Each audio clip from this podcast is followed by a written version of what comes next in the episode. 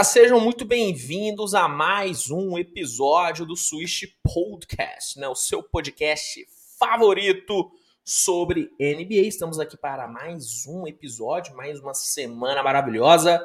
Espero que todo mundo esteja bem, espero que todo mundo aí tenha curtido o final de semana, já tenha tido uma segunda-feira maravilhosa e espero que todo mundo aí esteja relaxado para mais este episódio, né? Para galera que está ouvindo o podcast, saiba que este podcast é transmitido toda terça-feira ao vivo lá no YouTube. É só você acessar youtube.com.br switchtvbr, se inscrever e participar da gravação do podcast ao vivo todas as terça-feiras, todas as terças-feiras a partir das 19 horas ou 19 e 30, sempre tendo esses 30 minutinhos aí de margem de erro, tá bom?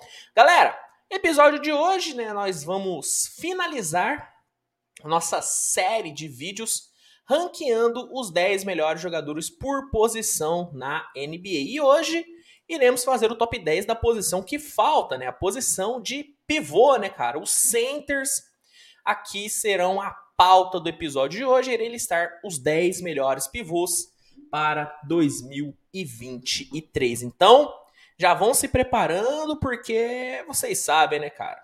Top 10 sempre tem aí uma polêmicazinha e não, hoje não vai ser diferente, né? Vai ter polêmica porque eu tenho algumas opiniões aí que são né, tanto quanto contrárias, né? A grande maioria de vocês, tá?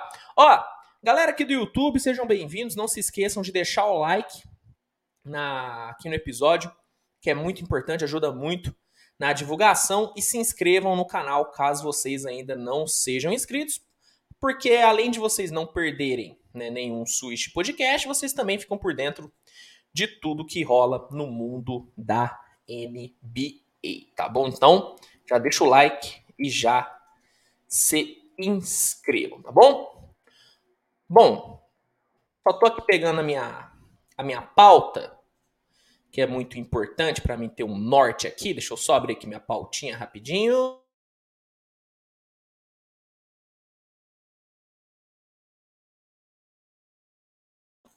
Deixa eu pegar aqui, porque senão eu fico perdidinho no pagode sem a minha pauta.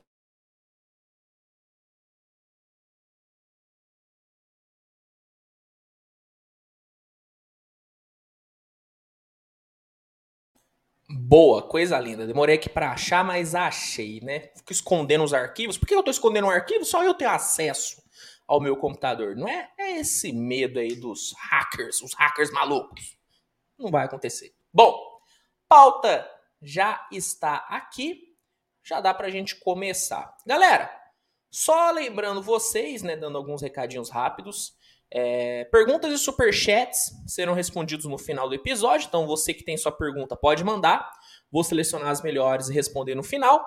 E superchats, todos os superchats mandados, independentemente do valor, vão ser respondidos no final, tá? Fique tranquilo que eu vou responder no final todas as perguntas legais que eu vou separar e todos os super chats. E lembrando que no final do episódio tem o que? Momento aleatório. Então você que tem a sua dúvida um pouco mais pessoal, que não é relacionada a basquete, fica até o final porque vai ter aquele momento da resenha, aquele momento que vocês aí adoram, né? Então, recados dados, vamos começar então a discutir aqui os melhores os melhores pivôs. Como já é de praxe desses top 10, eu sempre começo fazendo algumas menções honrosas, né, de alguns caras que, por N razões, não estão na lista, mas que merecem aí o crédito, merecem aí serem ao menos citados, né? Ó, primeiro cara que eu quero citar aqui é o Ivica Zubat, do Clippers. O Zubat é um jogador que eu particularmente gosto, eu acho que a evolução dele é muito nítida, né, desde que ele chegou no Clippers.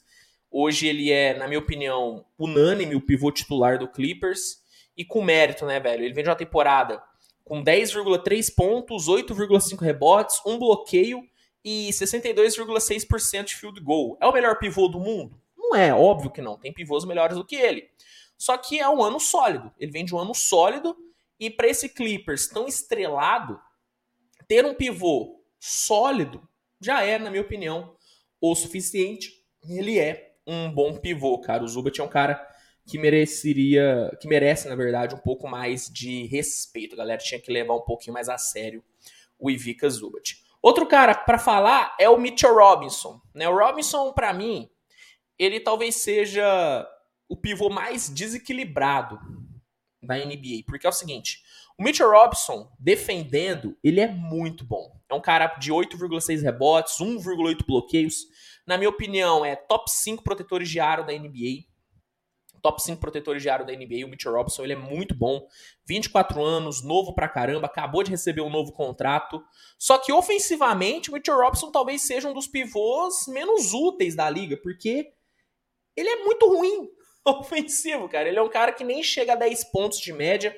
Dificilmente você vê o Mitchell Robinson fazendo duplos duplos, porque ele é um cara que não chega a 10 pontos é realmente um cara que ofensivamente ele não rende nada.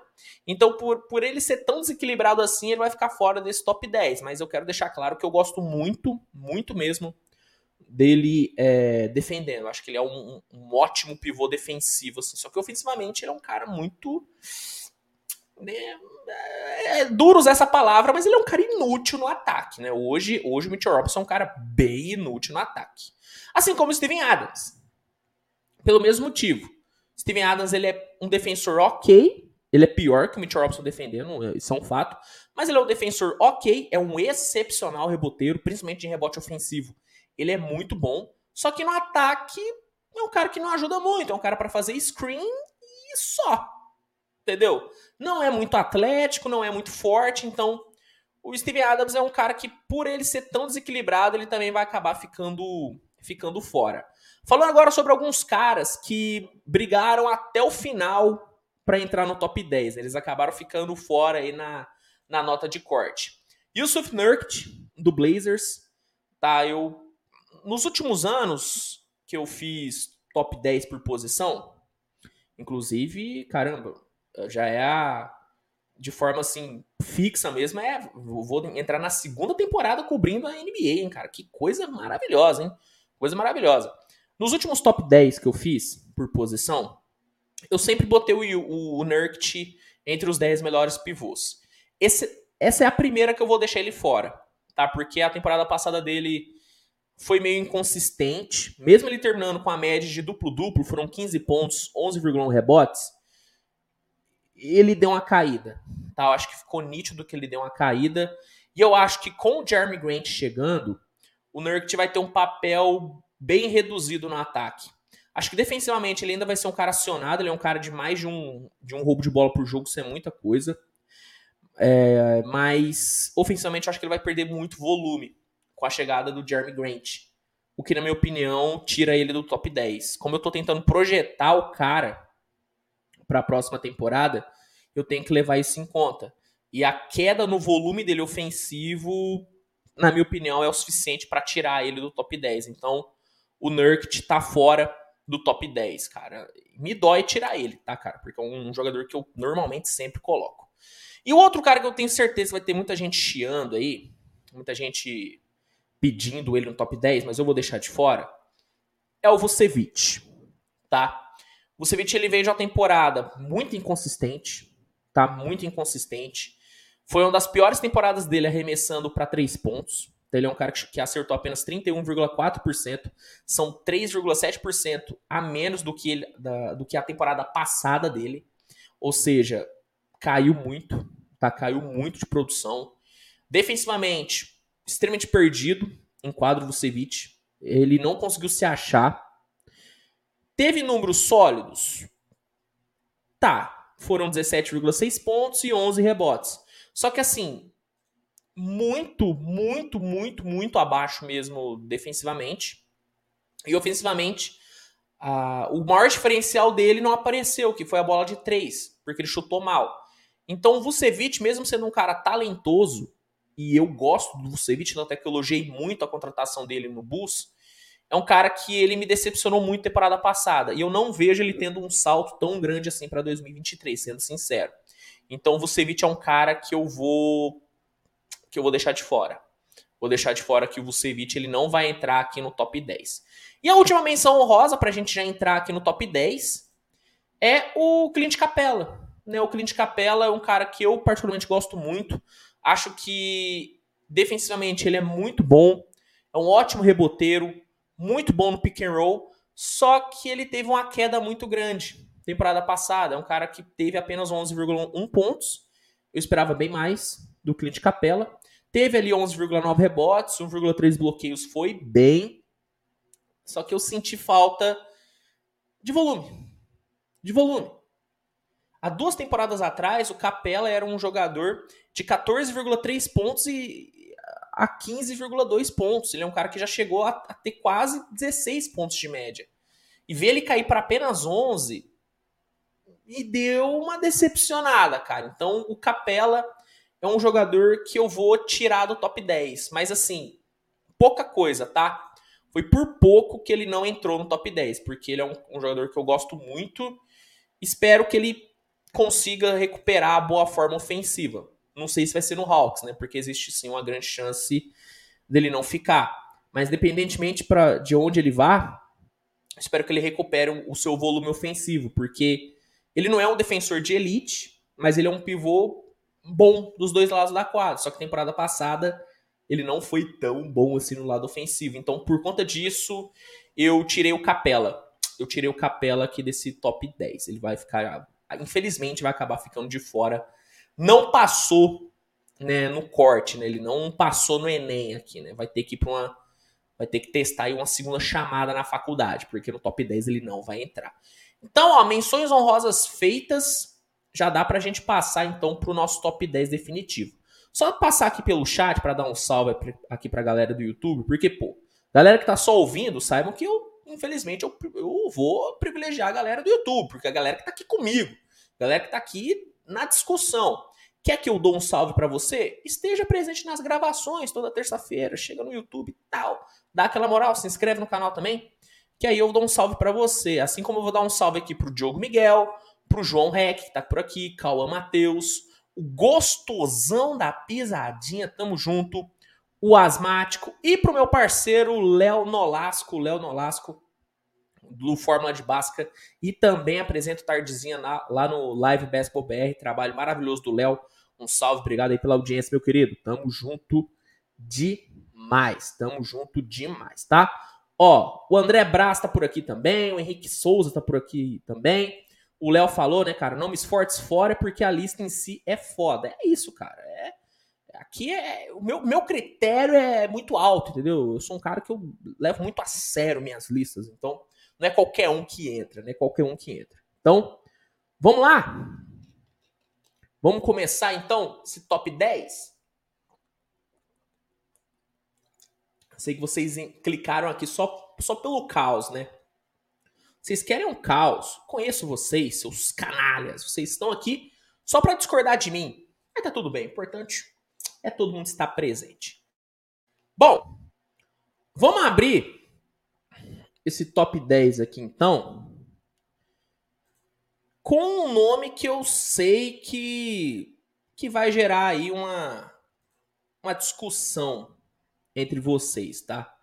Eu sei que tem muita gente que não gosta muito dele, que não confia muito nele, e eu já vou adiantar que eu entendo quem não confia nele. Porque ele é um cara que não dá muitos motivos pra gente confiar. Não dá muitos motivos. E esse cara, meus amigos, é o Miles Turner do Indiana Pacers. Luiz, mas o Indiana, mas o, o Miles Turner não consegue ficar saudável. Ele não consegue jogar no Indiana. Como é que o cara tá no top 10? Porque o Miles Turner, ele é muito bom. Entendeu? É, é, simples até defender o Miles Turner. Por que, que ele tá no top 10? Porque ele é um dos 10 melhores.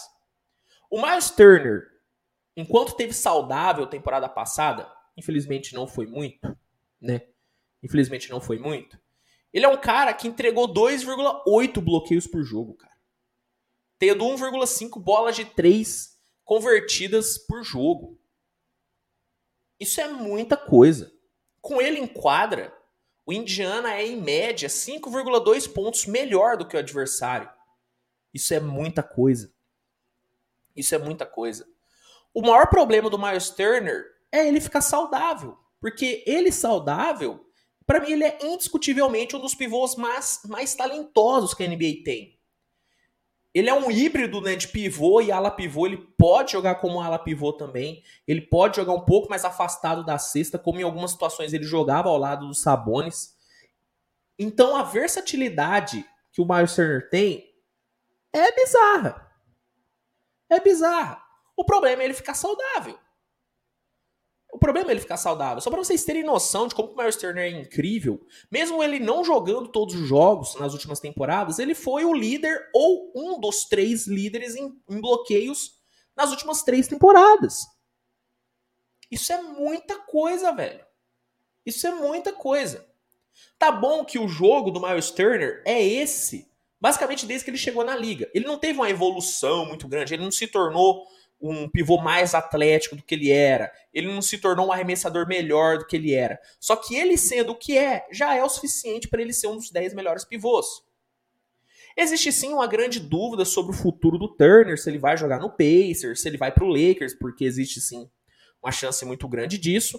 Mas para mim, independentemente para onde ele vá, ele vai ser um dos 10 melhores pivôs da NBA. A questão é ele ficar saudável. Se ele ficar saudável, eu não tenho dúvida nenhuma que ele estaria mais à frente aqui nessa lista. Mas por ele não estar sempre saudável, para não dizer nunca saudável, né? Ele vai ficar somente na décima posição. Mas pelo seu talento e pelos números que ele bota, mesmo não jogando todos os jogos, para mim o Turner acaba ficando na frente desses nomes que eu só citei. Como Capela, Vucevic, Nurkic, mesmo ele não ficando saudável, para mim ele tá na frente desses caras e ele é o cara que vai abrir esse top 10. Gostaria muito de ver o Miles Turner jogando no Lakers. Acho que o mercado maior para ele, acho que ele jogar ao lado de caras como Davis e LeBron iriam favorecer muito o jogo dele, muito o jogo dele, um pivô versátil como ele é, fazendo dupla com o Anthony Davis. O problema é se a dupla ficar saudável, né? Esse é o grande problema. Mas ele fazendo essa dupla com o Anthony Davis, acho que seria um pesadelo para as defesas, porque a defesa ia ter que fi ficar ligada no Turner e no Davis, tanto dentro como fora do garrafão. E aí você tendo o LeBron James para aproveitar esse espaço criado seria um terror. Acho que daria muito certo, acho que ele seria uma peça muito importante para esse Lakers. Mas se ele ficar no Indiana, eu também acho que ele vai render da mesma forma. Eu preferia que ele fosse pro Lakers. Mas mesmo Indiana, acho que ele vai render muito bem nessa próxima temporada. E cansei de justificar o voto no Miles Turner. Ele tá no décimo lugar, porque ele é muito absurdo. Porque ele é muito absurdo, ele é muito talentoso. Então, décimo lugar, vai ele, Miles Turner, por enquanto, do Indiana Pacers. Ó, vamos ver o que a galera tá falando. Ó, o asmático falando, né, que é um cara que ele com Covid é mais saudável. É, o problema é ele ficar saudável. Esse é o grande problema. É, eu não tô negando isso não, tá? Eu não tô negando isso não. O problema do Turner é ele ficar saudável. Renato Santos falando que o problema é o Pacers. Cara, nem acho, cara. Eu, sinceramente, acho que o Pacers é um time bem ok. Né? Você pega o elenco do Pacers hoje, pô, você tem o Turner, você tem o, o Halliburton, você tem o Buddy Hilde, você tem o Benedict Maturin, que veio do draft agora, você tem o Rick Carlisle treinando. Meu irmão, você tem um baita num time. E o, e o Turner com certeza jogaria muito bem lá. É que eu acho que o Pacers não tá muito afim de manter o Turner. Acho que o Pacers tá querendo abraçar mesmo o rebuild. E o contrato do Turner é um empecilhozinho aí, né, cara? Então, é, eu acho que não acho que o problema é o Pacers, não, tá, tá Renato? Sendo sincero. O André Braz de Oliveira fala que o, que o Nicolas, Nicholas Claxton poderia ser lembrado. ainda não Tá, ainda não. Hoje eu não colocaria o Clexon, por exemplo, no top 20. Hoje eu não colocaria o Clexon no top 20. Eu acho que ele é um cara muito cru nos dois lados da quadra ainda. É um cara que teve alguns momentos, alguns momentos, onde conseguiu ser sólido na defesa, mas durou pouco. Preciso de uma amostra um pouco maior do Clexton. Né? O Clexton nem é titular. Entendeu? O Clexton nem é titular no time dele. Isso é pesa, né? Isso pesa um pouco. Então, calma. Vamos com calma aí com o Clexon, cara. Eu não, não boto ele ainda nesse sarrafo de melhor pivô da NBA, não. Nem entre os melhores ainda, tá? Sendo sincero. Bom, acho que não tem muita discussão aqui sobre o Miles Turner, né, galera? Que no chat tá bem tranquila. Me surpreendendo até um pouco, achei que ia ter mais discussão. Já dá pra gente passar pro nono lugar, né? Nono lugar, galera, é um cara que fazia um tempo que eu tava esperando uma, um salto de evolução nele. Fazia um tempo que eu tava esperando ele ter um salto na minutagem dele, porque eu lembro de eu até ter feito um texto. Aí eu vou, não vou me lembrar onde foi, se foi pra. Se foi pro Insta, se foi pro, no Twitter ou se foi é, para um site. Eu acho que foi pro Árbitros, pro Árbitros NBA. Um abraço pra Alice, parceiraça. Eu fiz um texto falando que o problema de garrafão do Celtics seria resolvido quando o Celtics desse mais minutos para esse cara. E quando deu, deu minutos para esse cara, de fato o problema no garrafão foi resolvido. Nono lugar, Robert Williams. Como eu estava ansioso para ver o Robert Williams com mais minutos. Tava muito ansioso para ver ele com mais minutos e o cara correspondeu. Infelizmente, Robert Williams teve uma lesão né? Que tirou ele da reta final de temporada. Se ele não tivesse ficado fora da reta final de temporada, com certeza a gente teria visto o Robert Williams brigando pelo Depoy. Não sei se ele iria ganhar, mas que ele iria brigar, com certeza. Temporada passada ele veio para 10 pontos, 9,6 rebotes e 2,2 bloqueios, chutando para 73,6% field goal. Seu lance livre deu uma melhoradinha, né? ele subiu para 72,2%. Então, Robert Williams, ele teve uma temporada boa. Foi muito bem nos playoffs, quando pôde jogar, quando voltou da lesão. É um cara maravilhoso. Poderia estar um pouco mais acima? Poderia. Eu não discuto quem colocar o Robert Williams em oitavo, em sétimo, talvez. Tá? Não, não discuto. Por que, que aqui na minha lista ele não vai ficar? porque eu sinto falta do Robert Williams um pouquinho mais agressivo no ataque. Defensivamente, para mim, o Robert Williams é um dos melhores pivôs defensivos que a NBA tem hoje, tá? Acho que o Celtics tem nas mãos o talvez futuro melhor protetor de aro da liga. O Robert Williams ele tem esse potencial. Um bloqueador nato, atlético, veloz na recomposição, muito bom defendendo fora do garrafão também. Ele é muito inteligente, sabe sair do garrafão muito bom, muito bom mesmo. Só que ofensivamente, eu ainda acho que o Robin Williams é muito fraco. Eu ainda vejo ele muito cru no lado ofensivo da bola. Muito cru. É um cara que é bom no pick and roll, faz parede, completa lobby. Só que se botar a bola na mão dele e pedir para ele ir num contra um, ele não consegue. Ele é muito limitado. Não tem um bom trabalho de pés, não finaliza muito bem. Tem um problema gigantesco para finalizar de mão trocada, problema gigantesco. E ele não arremessa, né? Nem de média, nem desde o Robert Williams ele não arremessa. E hoje para NBA é meio que necessário um pivô pelo menos ter um arremessinho ali na cabeça do garrafão. Robert Williams ainda não tem. Por, pelas suas deficiências ofensivas, ele vai ficar aqui em nono, tá? Vai ficar em nono. Ah, Luiz, mas a defesa dele não compensa a sua falta de, de ataque? Cara, sim, mas enquanto ele não for o melhor protetor de aro da liga, porque ele ainda não é, eu acho que não compensa o suficiente para deixar ele mais à frente na lista, pelo menos no meu critério, tá? Eu acho que ele ainda é muito, muito desequilibrado, muito desequilibrado. Então, eu vou deixar ele aqui em nono, tá? Acho que temporada que vem depois da temporada que vem, na outra, eu posso até botar ele mais acima. Se ele tiver uma boa evolução, se ele melhorar um pouquinho a sua finalização no um contra um, se ele melhorar isso, ele sobe muito de patamar. Só que hoje, hoje, Robert Williams, para mim, ele não passa de nono entre o, os melhores pivôs, tá? O que já é muito, porque na temporada passada ele nem tava nesse top 10. Eu acho que não tava nem no top 20 porque ele não tinha minutos. Então, sair do nada e chegar no, no, no nono lugar, não que o top 10 do Switch TV seja algo muito relevante, mas assim, ele estar nesse nível de poder estar em um top 10 feito por alguém, acho que já muda. Acho que já mostra uma evolução muito grande. E ele é um jogador muito jovem, tem, muito, tem um caminho muito grande ainda na liga.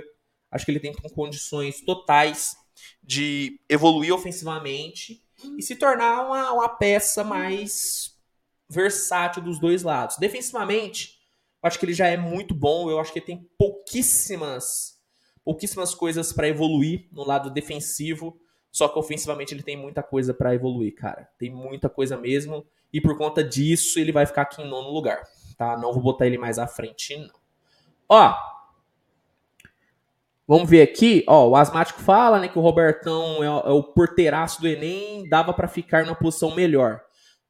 Como eu disse, cara, eu não discuto quem chegar e falar que o Robert Williams é um dos oito, é um dos sete melhores. Eu não discuto, cara. Mas, no meu critério, pela falta de ataque dele ainda, eu boto ele em nono. Cara, eu ainda não acho que a defesa dele é boa o suficiente para compensar a sua falta de ataque. Ele é um ótimo defensor, ele é muito bom. Mas, né, não dá pra. Ainda não acho que fica. Não fica ainda à frente de nono lugar. Bom, vamos ver aqui o que a galera tá falando. Pô, tem um. Pô, tem a galera falando do, do Curry. Pô, gente, hoje é top 10 pivôs, tá? Não vou falar do Curry hoje, pelo amor de Deus, gente. Não vou falar do Curry hoje. Que isso, a galera tá discutindo o Stephen Curry aqui no chat. Deixa o Stephen Curry quieto. Deixa o Stephen Curry quieto. Pô, pelo amor de Deus. Bom, galera que não tá discutindo muito, fico feliz. Então, por enquanto a galera tá concordando com o top 10. Fico alegre quando isso acontece. Vamos então pro oitavo lugar. Esse também é um cara que eu não acho que vai ter muita discussão, não, tá? Ele se tornou um dos pivôs mais sólidos da NBA. Se tornou um dos pivôs mais sólidos da NBA.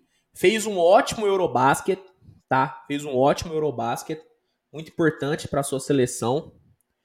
Então, é um cara que eu acho que não vai ter muita discussão, não. Oitavo lugar, Vou colocar o pivô do New Orleans Pelicans, Jonas Valanciunas.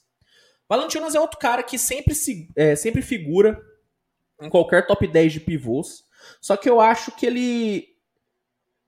Acho que ele vive hoje um dos seus melhores momentos, para não dizer o melhor momento dele na NBA. Tá? Valanciunas ele tá muito, muito, muito experiente na liga. É um cara muito maduro. Ele conseguiu evoluir muito o seu jogo conseguiu evoluir muito seu jogo. Ele vem de uma temporada extremamente sólida, com 17,8 pontos, 11,4 rebotes, chutando para 82%. Cara, é, 82% assim no, no, no, no free throw e chutando para 54,4% no field goal, 36,1 para 3. Então a gente está falando de um pivô muito completinho, um pivô muito sólido, um pivô que tem pouquíssimas fraquezas. Sendo sincero, é difícil você olhar um, fundamento do, do Valanciunas e falar que ele é horrível. Não. Ele é bom no ataque, bom na defesa, agressivo. Acho que talvez falta um pouco de prudência pro Valanciunas. Ele é um pivô muito faltoso. Ele comete muita falta boba que não precisava. Só que ofensivamente, principalmente ofensivamente, o Valanciunas ele é muito bom finaliza muito bem no um contra um, tem um bom trabalho de pés, finaliza muito bem de mão trocada, tem um bom arremesso na cabeça do garrafão, arremessa bem para três quando tá livre e equilibrado, e isso para um pivô hoje na NBA para mim já é o suficiente. Trabalha bem no pick and roll, é uma peça muito importante para o funcionamento desse ataque montado pelo Willie Green lá no, no Pelicans. É um cara que abre muito espaço para o Ingram, abre, abre muito espaço para o McCollum e deve ser muito importante para o Zion nessa próxima temporada. Então o Valanciunas, por ser esse pivô completinho, sabe, redondinho, não fazer quase nada mal, para mim é o suficiente para ele entrar aqui nesse top 8. Tá? Eu fiquei muito entre ele e o Robert Williams para oitava colocação, mas o ataque do Valanciunas coloca ele um pouquinho mais acima. Não é tão bom defensor como é o Robert Williams, não é. Só que ele é muito melhor ofensivamente do que o Robert Williams e defensivamente. Deixa a desejar se comparado ao Robert Williams? Deixa, mas não tanto. Eu não acho que o Valanciunas é um nada na defesa. Ele é bom. Ele é bom. Justo, justo. Arrozinho com feijão bem feito na defesa e tem ali um molho no ataque. No ataque ele é um diferencial. Ele é um ótimo pivô ofensivo. Gosto muito dele. Gostei muito dele no Eurobasket. Acho que faltou um pouquinho de gás nas primeiras partidas. Mas, por exemplo, no mata-mata, o Valentino ele jogou bem. Ele foi o grande destaque da Lituânia. Jogou bem. E na NBA, sempre foi bem. Sempre foi, foi muito bem no Raptors. bem no Memphis e tá indo muito bem no Pelicans e acho que ele vai continuar indo bem em 2023. Por conta dessa consistência bizarra do Valanciunas, ele vai entrar aqui no oitavo lugar. Ele é um cara que poderia estar tá até um pouquinho mais acima, tá? Ele é um cara que poderia estar tá um pouquinho mais acima, mas eu vou deixar ele aqui, vou deixar ele aqui em, em oitavo lugar, que para mim tá bem justo pro nosso querido Jonas Valanciunas do New Orleans Pelicans. Esse é um cara que nem tem muito o que justificar, tá? Nem tem muito o que eu justificar o Valanciunas não. Sólido pra caramba, bom, mas não tem. Sinceramente, não. Eu, eu, pelo menos, não acho que tem muito o que justificar. A menos que vocês discordem completamente de mim. Sei, mas ah, pelo que eu tô vendo aqui no chat, vocês estão. Vocês estão concordando. Vocês estão concordando. Então, isso é o que. Isso é o que importa. Né? Isso é o que importa. Vocês estão, estarem concordando, tá suave para mim. Mas se não concordar também, também pro debate. Né? Tamo aí pro debate. Se não concordar, tamo aí pro debate. Fechou? Bom, podemos passar então pro sétimo lugar? Podemos passar, passar aqui pro, pro sétimo? Galera, lembrando, tá, que perguntas e superchats serão respondidos no final, tá? Eu já tô separando aqui algumas perguntas e qualquer superchat mandado será respondido no final do episódio, tá bom? A menos que seja uma pergunta muito focada no assunto que eu tô falando, aí eu respondo na hora. Mas perguntas um pouco mais abertas eu respondo no final, né? Se forem perguntas boas, a produção está separando, tá bom? Ó, o Henrique Souza falou aqui, ó. Se não concordar, só tem um jeito de resolver, agressão física. Não para tanto, né, Henrique? Não para tanto, pô. É isso. Vamos, vamos, vamos, manter aí a discussão na palavra. Mas se não concordar, manda aqui porque que você discorda que, como eu sempre faço, a gente, eu debato, né? Eu troco uma ideia aí com vocês. Galera, vamos passar aqui para o sétimo lugar então? Vamos passar aqui para o sétimo lugar então, que eu vou te falar uma coisa, cara. Esse top 7 tá embolado. Esse top 7 tá embolado. Tem muito jogador bom, velho. A gente tá vendo uma safra muito boa de pivôs. E só lembrando uma coisa. Só lembrando uma coisa. Alguns jogadores que eram pivôs que eram pivôs não são mais. E alguns que não, que, que, que eram alas pivôs se tornaram pivôs. Então aqui nessa lista eu estou considerando a nova posição de cada jogador. Da mesma forma que eu considerei o Carlton Towns um ala pivô, porque ele vai jogar como ala pivô ao lado do, do, do Rudy Gobert, tem alguns nomes aqui nessa lista que originalmente não eram pivôs, só que vão jogar como tal e por isso que eu estou analisando eles com essa nova posição, como é o caso do sétimo colocado dessa lista, Domantas Sabonis do Sacramento Kings. Sabonis, ele foi duas vezes All-Star em Indiana, jogando como ala pivô. Ele não era pivô. Só que, desde que ele chegou no Kings, ele joga como pivô.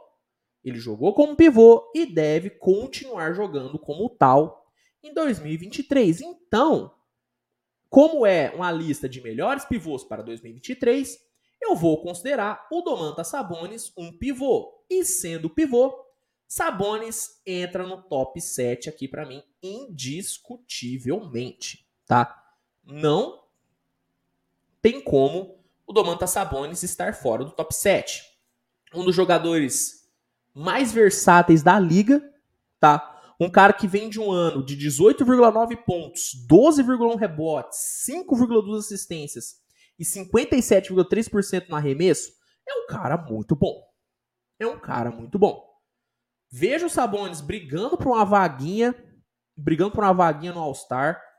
Não se surpreendam se vocês verem o Sabonis no All-Star. É um cara que tem jogado no nível muito alto nos últimos cinco anos. Muito alto no nível. nesses últimos cinco anos. Como eu disse, foi duas vezes All-Star. E é um jogador zaço, cara. Muito versátil, muito bom ofensivamente. Gosto muito dos Sabones na defesa. Eu sei que tem muita gente que critica o Sabones, falando que ele não defende nada. Eu acho que é um exagero tremendo. Eu acho que o Sabones é um bom defensor. Defende dentro e fora do garrafão. Bem, bem. Ele no Eurobasket foi mal? Foi mal. Sabonis não jogou bem o Eurobasket. Só que aqui eu tô considerando NBA. E na NBA o Sabonis sempre jogou bem. Sempre jogou bem. Acho que o seu começo no Oklahoma foi ruim? Foi. Não foi bem aproveitado. Mas a partir do momento que ele pisou em Indiana, cara, o Sabonis virou um, um, um dos melhores jogadores de garrafão da liga. E ele continua sendo. Para mim, ele vai continuar sendo em 2023 um dos melhores jogadores de garrafão de toda a NBA. Gosto dele. Acho que Sacramento tira é, um pouquinho da mídia do Sabonis. Óbvio que tira. Óbvio que tira. Só que não ao ponto dele né, deixar de brilhar. Né? Não acho. Tira um pouquinho ali do brilho, tira um pouquinho da mídia dele, mas não tira totalmente o seu brilho. O Sabonis continua sendo um, um jogador muito cobiçado. Muitos times adorariam ter o Sabonis na equipe. Em 2023, para mim, isso não muda, tá? Obviamente que eu tenho dúvidas se esse Kings vai ser competitivo. Tem. Mas eu não tenho dúvida, de, dúvida nenhuma de que se o Kings for competitivo, vai ser pelos Sabones. Vai ser pelo encaixe dos Sabones com o, com o Darren Fox, com o Keegan Murray, mas o Sabones é o cara. O Sabones hoje é o franchise player do Kings, tá? O Sabones é o cara que chega ali com o na mesa. Ah, Luiz, mas o Darren Fox é maravilhoso. O Darren Fox é muito bom jogador, muito bom.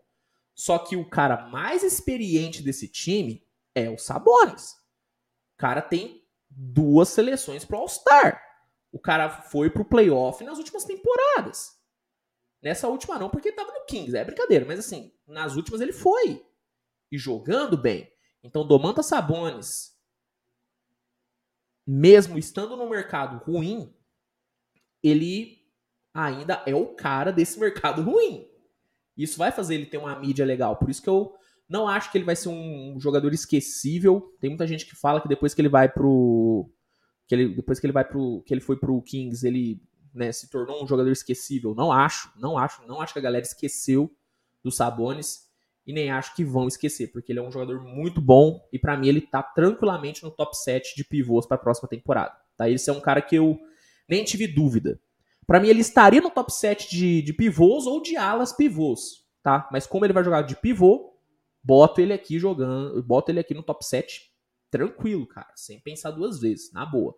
Não não tenho questionamento aqui, cara. Para mim é um cara que eu não abro, tá? É um cara que eu não abro mão aqui nesse, nesse meu top 7. Poderia estar tá até em sexto, tá? Poderia estar tá até em sexto. Mas eu quis dar uma segurada, botei ele em sétimo lugar. Fui contra os meus instintos. Fui contra os meus instintos. Mas em sétimo lugar, certeza, não tiro ele de forma alguma. Então, sétimo lugar, Domantas Sabones do Sacramento Kings. Inclusive, olho no Kings, hein? Galera que desvaloriza muito o Kings aí, olho no Kings, que é um time chato, tá? É um time enjoadinho. Se for bem treinado, é um time enjoadinho aí de jogar, hein? Olho nesse Sacramento e olho no nosso querido Domantas Saboninho, tá bom? Ó, já estamos chegando no top 6, hein? Hoje tá indo rápido, hein? Hoje tá indo rápido. Tô, tô gostando, tô gostando do ritmo hoje. Tô gostando do ritmo hoje.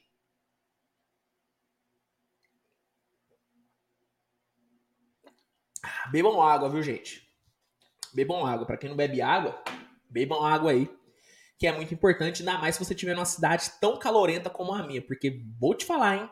Uberaba está um caldeirão. Me sinto na bomboneira aqui em Uberaba, porque o calor infernal. Meu Deus do céu. Bom, vamos aqui então entrar no top 6. Bora entrar aqui no top 6 então? Ó, Sexto lugar, galera, é outro cara que eu acho que é meio unanimidade entre todo mundo. Acho que é um cara que a galera não tem muita discussão, não. Principalmente depois da temporada passada. Em sexto lugar, Jared Allen, do Cleveland Cavaliers. Tá? O Jared Allen era um cara que eu não colocava entre os seis, sete melhores pivôs da liga, porque eu sempre via que faltava um, um, um tempero nele no ataque. Faltava um temperinho nele no ataque. Faltava. Faltava. Só que na temporada passada, jogando ao lado do Darius Garland e do Evan Mobley, eu senti uma melhora muito grande, muito grande no seu ataque. Não acho, não acho, tá? Que ele é um, um pivô mais habilidoso do que, por exemplo, o Sabonis, do que o Valanciunas, do que o próprio. Até que o próprio Miles Turner não acho que ele é tão habilidoso quanto esses caras. Mas eu acho que ele é sólido na defesa, é sólido no ataque e muito bom na defesa. Lembra que eu falei que a falta de ataque do Robert Williams ainda pesava para eu deixar ele um pouquinho abaixo? Eu não acho que o ataque do, do Jared Allen pese tanto ao ponto de eu tirar ele desse top 6. Eu acho que ele é sólido o suficiente no ataque e na defesa ele é espetacular. A gente está falando aqui de um cara que teve 1,3 bloqueios por jogo. Foi o segundo líder em bloqueios da temporada passada. Considerando né, todos os jogos, porque se fosse considerar só o que o cara produziu em si, independentemente do número de jogos, o Miles Turner estaria liderando. Só que contando todos os jogos jogados, o Jared Allen é o cara que foi o segundo lugar. A gente está falando de um cara que ofensivamente entregou 16,1 pontos e 67,7% para para no field goal. É um cara que não arremessa para três, fato, fato, não tenho o que discutir. Só que o seu trabalho de pick and roll e o seu trabalho de costas pro, pro marcador, isso é algo muito subestimado de Art Allen, para mim é bom. É bom, é bom. É bom o suficiente para não considerar ele um, um jogador ofensivo ruim. Tá? Na mesma forma, na mesma forma que eu acho o Robert Williams um cara ruim, eu não acho o Jar Allen um cara ruim no ataque. Falando do lado ofensivo da bola, tá? Para mim, o Jar Allen, ofensivamente, é melhor do que o Robert Williams. E defensivamente, hoje eu diria que o, o, o Jar Allen tá pau a pau com qualquer um. Hoje eu não acho que o Jar Allen, defensivamente, deve nada para nenhum pivô na NBA. Nada. Tem pivôs melhores do que ele? Óbvio, tem. Tem. Isso é indiscutível. Só que eu não acho que ele deve muito para ninguém, não, cara. Para mim, ele defende num contra um tão bem quanto qualquer um. Ele bloqueia muito melhor do que muitos aí que são considerados melhor do que ele. E defendendo guards, ele não é, não é o melhor de Art Allen, mas ele é um cara que se vira bem. Ele fora do garrafão, ele se vira bem defendendo. Então, cara, pela solidez ofensiva que ele teve nessa última temporada e pela sua defesa, que de fato se tornou uma defesa de elite, para mim, o Jared Allen entra nesse top 6, sim. Entra nesse top 6, sim. Ele não é ofensivamente melhor do que o, o, o, o Sabonis. Não é. Não é. Tá? Com certeza não é. Só que eu acho que ele é sólido, é, ele é sólido na, no ataque e defensivamente ele é melhor do que o Sabonis. Entendeu? E o fato dele e o fato dele ter sido All-Star na última temporada pesa. E o fato dele jogar num time que potencializa muito o seu jogo também pesa. Eu não acho que o Kings vai melhorar muito o, o Sabonis. Acho que o Sabonis vai ser o que ele é. Ele é, ele vai ser o que ele é. Já nessa próxima temporada, com a chegada do Donovan Mitchell, com essa sintonia dele com o Evan Mobley ainda maior e com essa química dele com o Darius Garland ainda melhor, eu acho que o Cleveland pode potencializar e bem o Jared Allen. Entendeu? Então, juntando o que o cara já é com o que ele pode ser, eu acho que o Jared Allen fica na frente sim, né, do Domantas Sabonis e fica aqui, na minha opinião, em sexto lugar entre os melhores pivôs para 2023, tá? Deixa eu dar uma olhada aqui no chat. Tô vendo que já. Ó, esse aqui é o primeiro que gera uma, uma, uma, um, desconta, um descontentamento entre vocês. Deixa eu dar uma olhada que vocês estão falando. Ó, o Diego Miguel falando que o Nets deve se arrepender de ter trocado de ter trocado o Allen. Com certeza o Nets se arrepende demais de ter trocado o Jared Allen. Demais. É... O Asmático falando que na frente dos Sabones não dá. Então, cara, é o conjunto da obra, tá? Acho que o Sabonis ele ganha do Jared Allen no ataque. Só que na defesa eu não acho que ganha. Não acho, acho que o Jared Allen é um defensor bem melhor que o Sabonis. E eu acho que o Jared Allen ele é bom no, no ataque. Ele não é ruim. Então, juntando os dois, os dois lados da bola, eu acho que acaba dando aí o, o Jared Allen. Por exemplo, Sabonis, ele é ofensivamente um 8. O Allen é um 6,5. Na defesa, o Sabonis ele é um 7. O Allen é um 9 na defesa. Acho que aí na média. Acho que aí na média dá, dá Jared Allen. Na média dá Jared Allen. Então por isso que eu vou botar ele aqui em sexto lugar. E temporada que vem, depois dessa próxima temporada, na outra, talvez ele entre no top 5, hein? Olho nesse Jared Allen e olho nesse Cleveland Cavaliers, porque olha esse garrafão, hein? Se for considerar o top 10 que eu fiz, o Cleveland tem um dos 10 melhores armadores, que é o Garland. Tem um dos 5 melhores alas pivôs, que é o Mobley. Tem um dos 3 melhores ala armadores, que é o Donovan Mitchell. E tem um dos 6 melhores pivôs, que é o Jared Allen. Meu amigo, olha esse Cleveland Cavaliers aí, galera. Olha esse Cleveland Cavaliers aí. Deixa eu ver o que a galera tá falando aqui, antes da gente entrar aqui no top 5.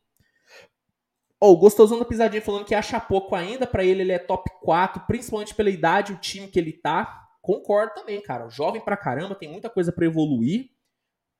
Top 6 para mim é justo, tá? Top 4 eu acho um pouco exagero. Mas top 6 para mim é justo pra caramba, Jared Allen, né? Ó, o Marco Reis mandou, chegou agora pedindo pra, pra passar a lista.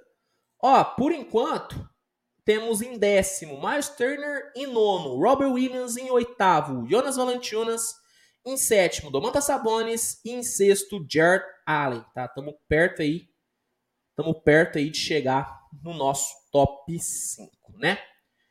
Bom, vamos então, vamos entrar aqui no top 5 então, galera? No top 5 pivôs para a próxima temporada? só confirmar aqui. Uh, show. Bom. Vamos lá. Quinto lugar, hein?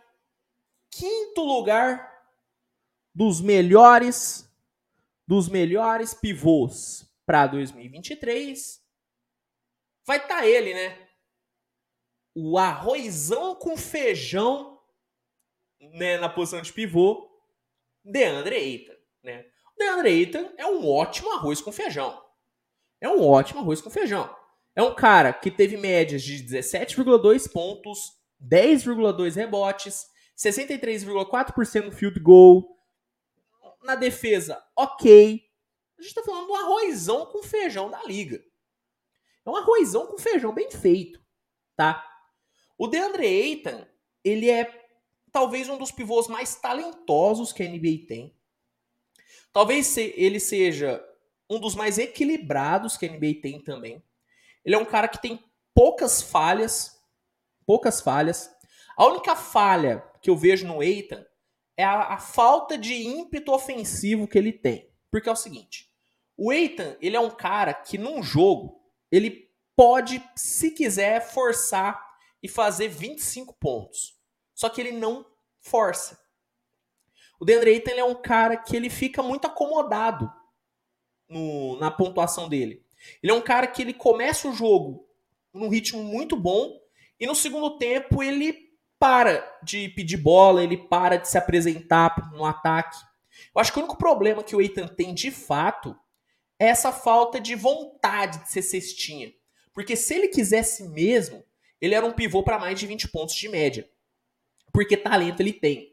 Bom no pick and roll, atlético para completar lobby, veloz, ágil, bom trabalho de pés, finaliza bem de média distância, inclusive seu arremesso de média distância melhorou demais nessa última temporada. Falta ainda aquela bolinha de três garantida, aquela bolinha de três garantida ainda falta, só que ele é muito completinho no ataque. E defensivamente, cara, eu não acho que o DeAndre Ayton deixa muito a desejar, não. Sabe? Defende bem num contra um, tem uma boa postura dentro do garrafão, faz um bom box out para pegar rebote.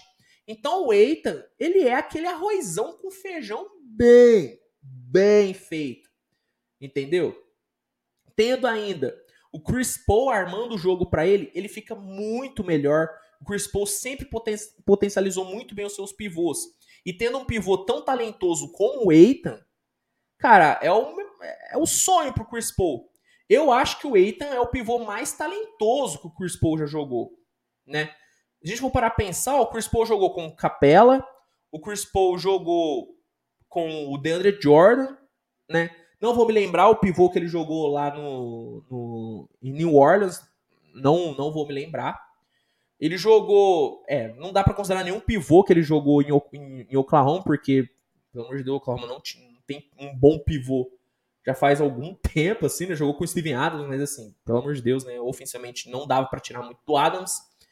Então, o Chris Paul jogando com o Eita é maravilhoso, porque o Chris Paul potencializa muito o jogo do Eita. Mas eu acho que mesmo se se não tivesse o Chris Paul, o Eita ainda ia render muito, porque ele, ele é bom, entendeu? O, o DeAndre Ayton, se eu pudesse dar um, um, né, um, um, um selo nele, seria o selo bom. O DeAndre Ayton é bom. Bom. Ele é muito bom? Não. Ele não é muito bom, mas ele é bom. Bom. Entendeu? Ele é um pivô que não tem erro. Você tem ele no time, você tem um cara seguro para posição. Ele é um pouquinho acima da média, ele não tá na linha Tadeus Young, né? Que para quem acompanha o canal sabe que existe a linha Tadeus Young, que é o mínimo que você tem que, tá, que jogar para estar tá na NBA. O DeAndre tá um pouquinho acima, só que ele é ali, cara, é aquele cara medião que faz tudo bem defende bem, ataca bem, tem um passe até relativamente bom, um cara te entrega umas duas assistências por jogo, uma boa postura no garrafão, faz bem pick and roll, tem uma boa leitura de quadra, acha espaço, bom no contra-ataque, a boa. Deandre Ayton é bom. E para mim, por conta disso, ele entra no top 5. E entra no top 5. Se ele tivesse um ímpeto maior ofensivo, um ímpeto maior ofensivo, talvez ele tivesse até no top 4, porque ele tem potencial para isso. Mas como ele ainda não tem esse cacuete de cestinha, eu vou deixar ele aqui no top 5. Mas dando aquele recado. Se ele quiser, se ele quiser, ele entrega 20 pontos por jogo. O problema é ele querer. Vamos ver se agora, com esse novo contrato que ele tanto perseguiu, ele dá essa guinada. Vamos ver. Porque se der, meu amigo, o Eitan é um baita de um pivô um baita de um pivô. Eu acho que a galera critica muito o Eitan por ele ter sido a primeira escolha no draft do Luca Doncic e do Trae Young. Acho que a galera critica muito o Eitan por conta disso, sendo sincero. Eu acho que se o Eitan tivesse sido quarta escolha nesse draft, a galera valorizava muito mais ele. Valorizava muito mais ele. Mas como ele não foi, acho que a galera pega muito no pé dele né, por conta disso. Eu, sinceramente, zero pego no pé do Eitan por conta disso. Eu analiso o cara pelo que ele é, não pela escolha que ele foi. E pelo que é, para mim ele é ele é, é, top 5, cara, tranquilo. Tranquilo, tá? Para mim ele não deixa nada a desejar em nenhum dos lados da quadra, nem ofensivamente nem defensivamente. Entendeu? Não acho que ele é muito bom em nenhum fundamento. Em nenhum fundamento ele é muito bom. Ele não é o melhor jogador da liga em nenhum fundamento. Não é o melhor bloqueador, não é o melhor reboteiro, não é o melhor jogador ofensivo, não é o melhor cara de costas pro adversário. Não, não é o melhor em nada.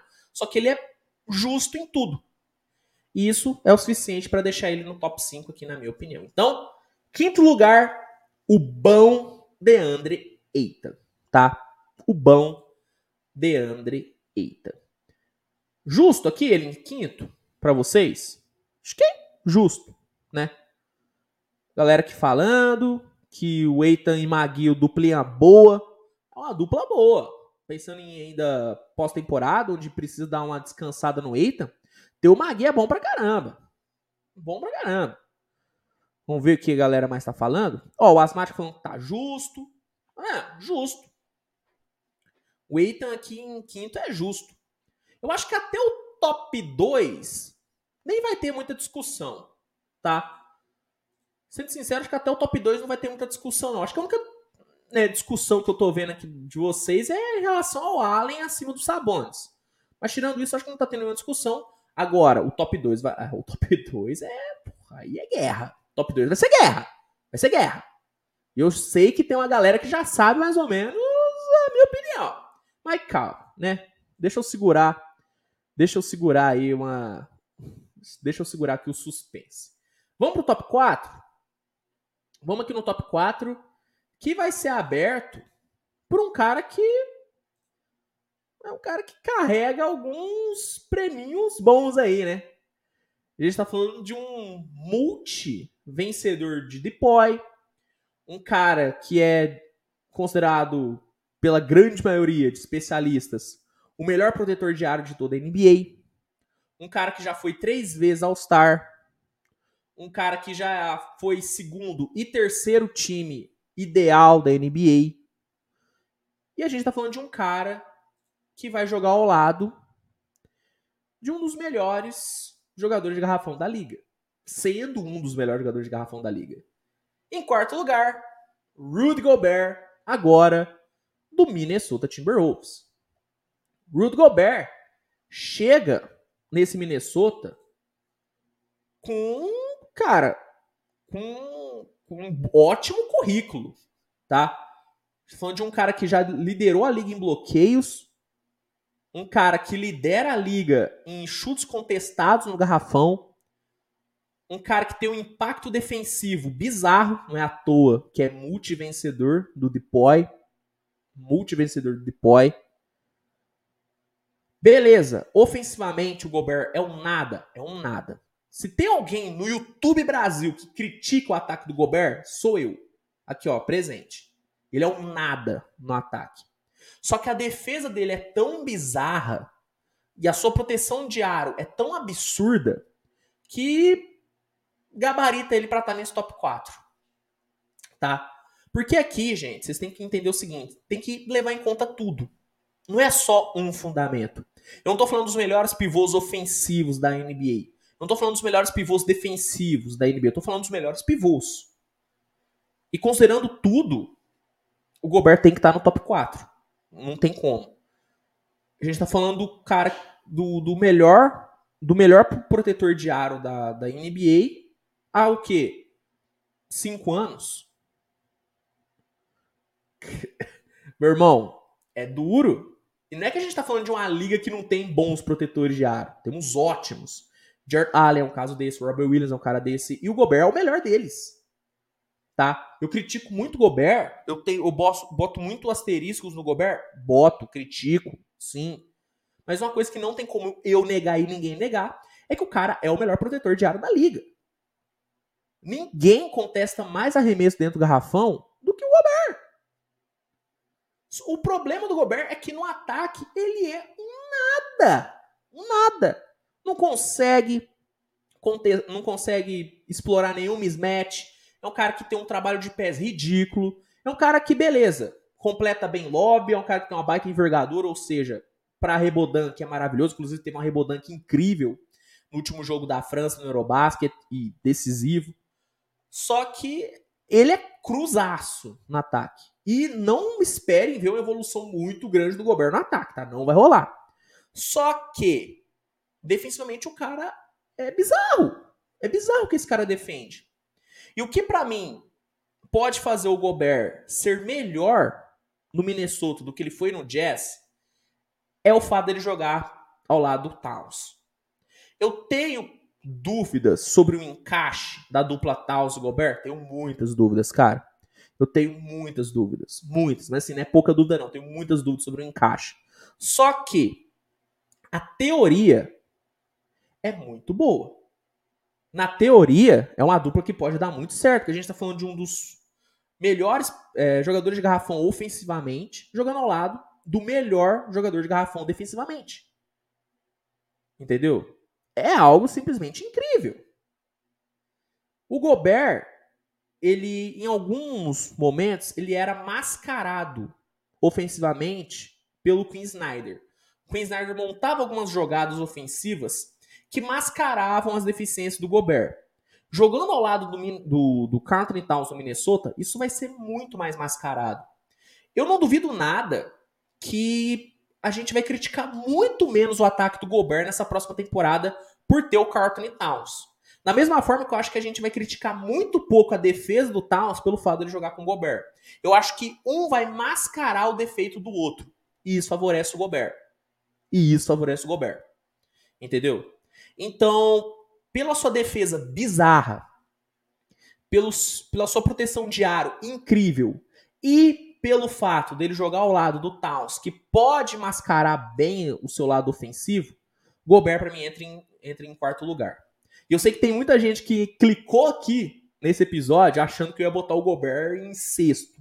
Porque realmente eu critico muito o Gobert. Talvez eu pegue no pé de uma forma exagerada o Gobert. Talvez, mas é o meu jeito. Todo, todo comentarista na NBA tem um jogador que pega no pé. O meu é o Gobert.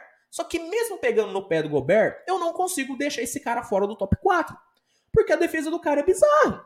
Qualquer jogador que tem mais de um deploy na prateleira merece um, um, um votinho de confiança.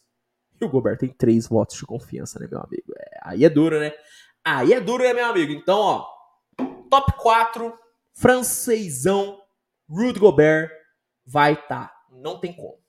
Rudy Gobert, quarto lugar para ele aqui no meu top 10 de pivôs para 2023. Vamos ver o que a galera tá falando?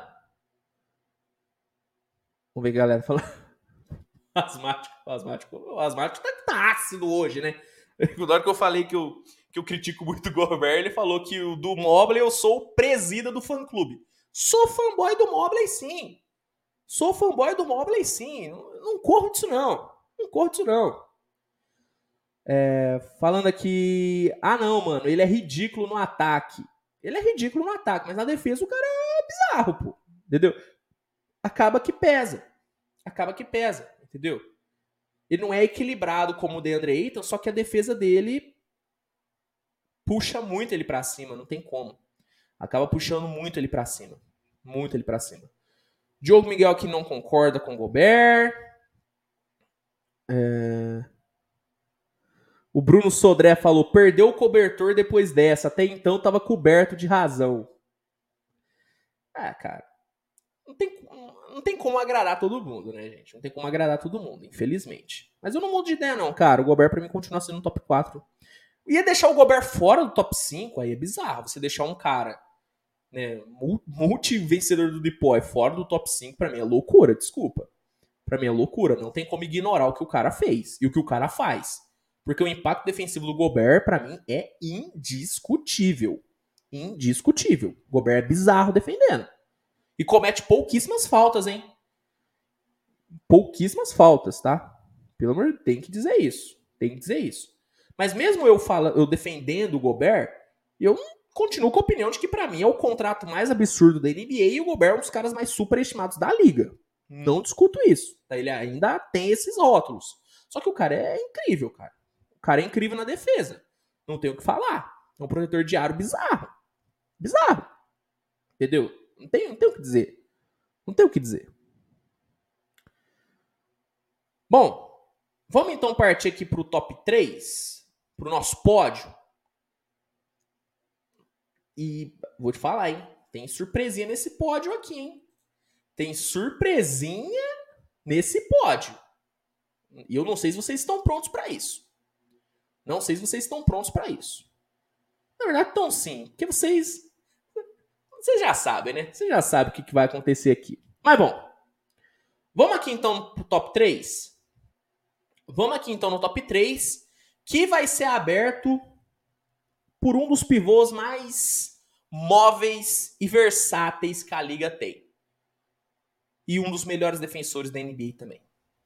Terceiro lugar, vou botar o pivô do Miami Heat, Ban Ban Adebayo, meu amigo. Ban Adebayo vai abrir o meu top 3, cara. Vanderbilt, um pivô indiscutivelmente de nível All-Star.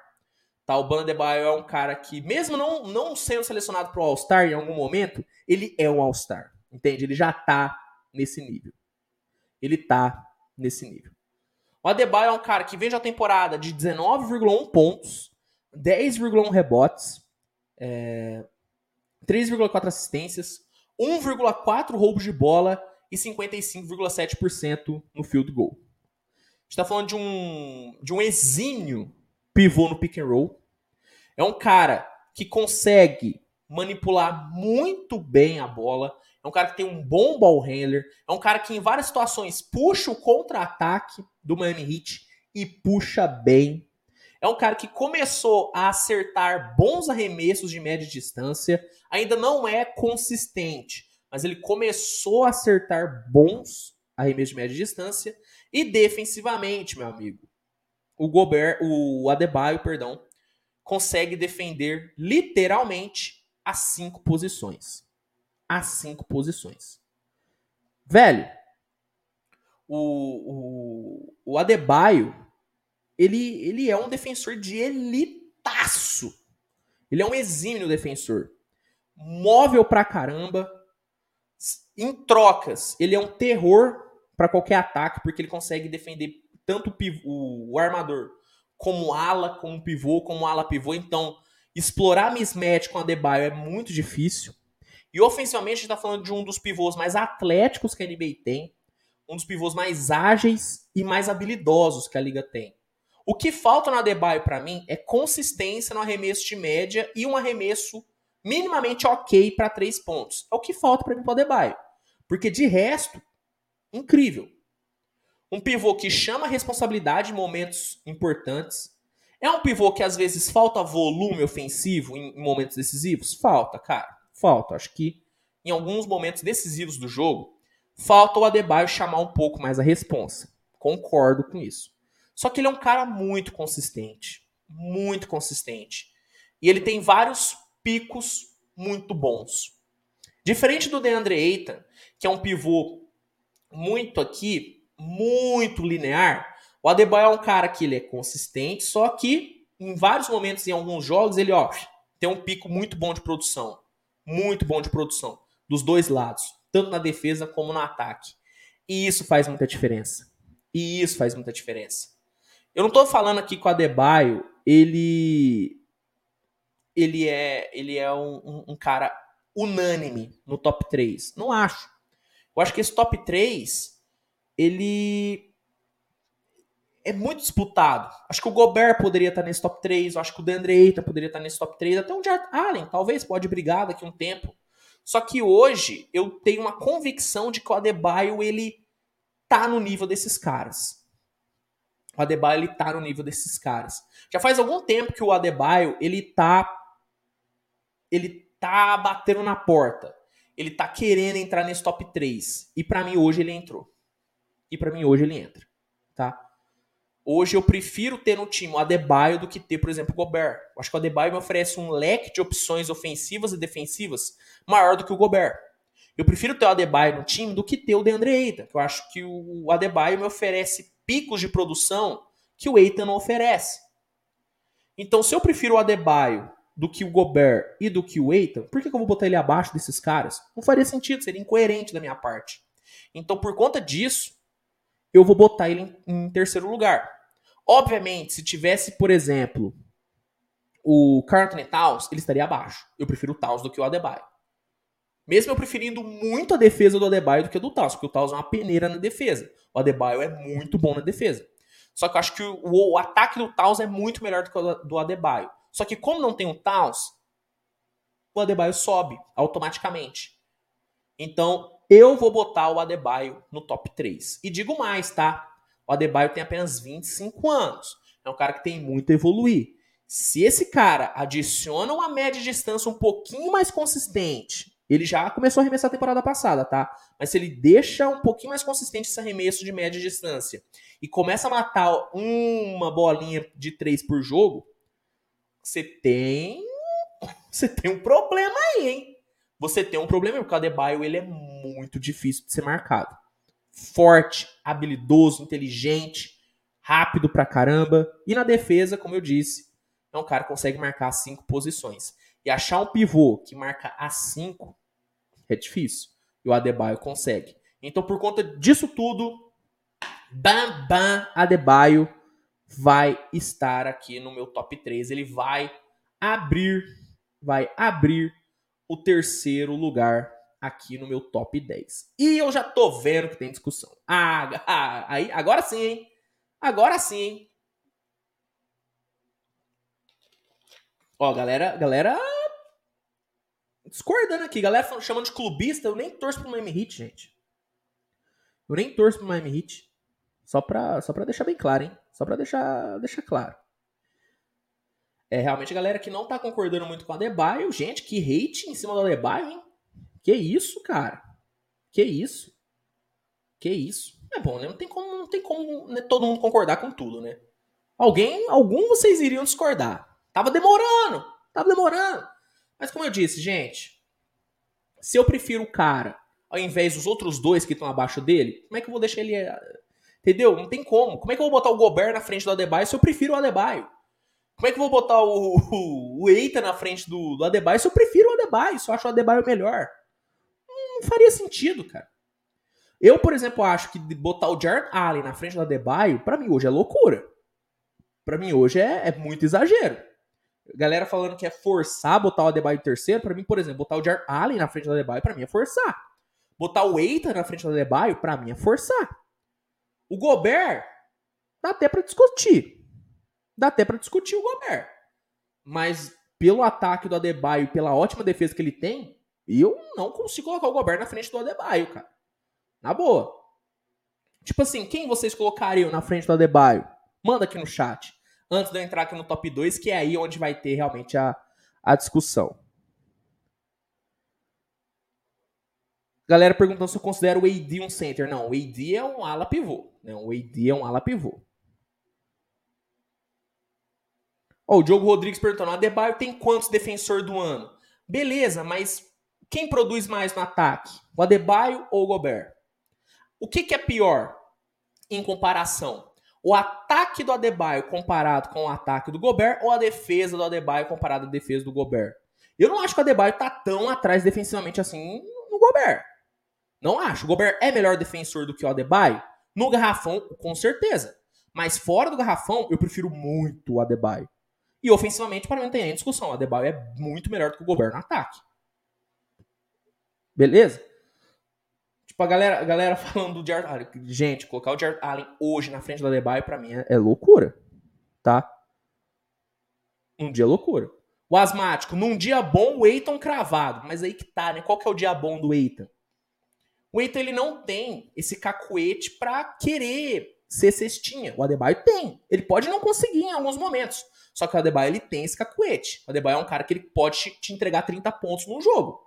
O Eitan, é raro você ver o Eitan entregando mais de 25 pontos no jogo, tá? Eu acho raro.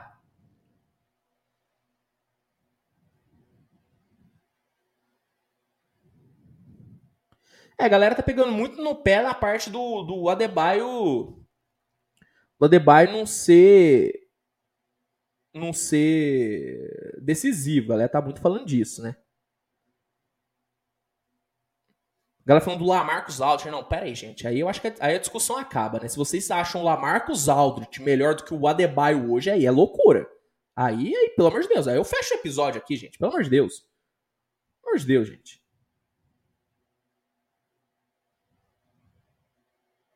Diogo Rodrigues falando que o top 3 tinha que começar com o Gobert é, por conta do, do, dos depois. Tá bom, galera, eu entendo. O Gobert ele tem muito depois. Só que aí, gente, você tem que ver o que, que é melhor? Quem é mais completo? O Gobert ou o Adebayo? Completo. O, Amar, o Adebayo para mim é, é, é, mais completo. O Adebayo para mim é mais completo que o Gobert. Eu prefiro ter um cara que joga bem no ataque e bem na defesa, no caso do Adebayo é muito bem na defesa, do que um cara que é muito bom na defesa e horrível no ataque. Entendeu?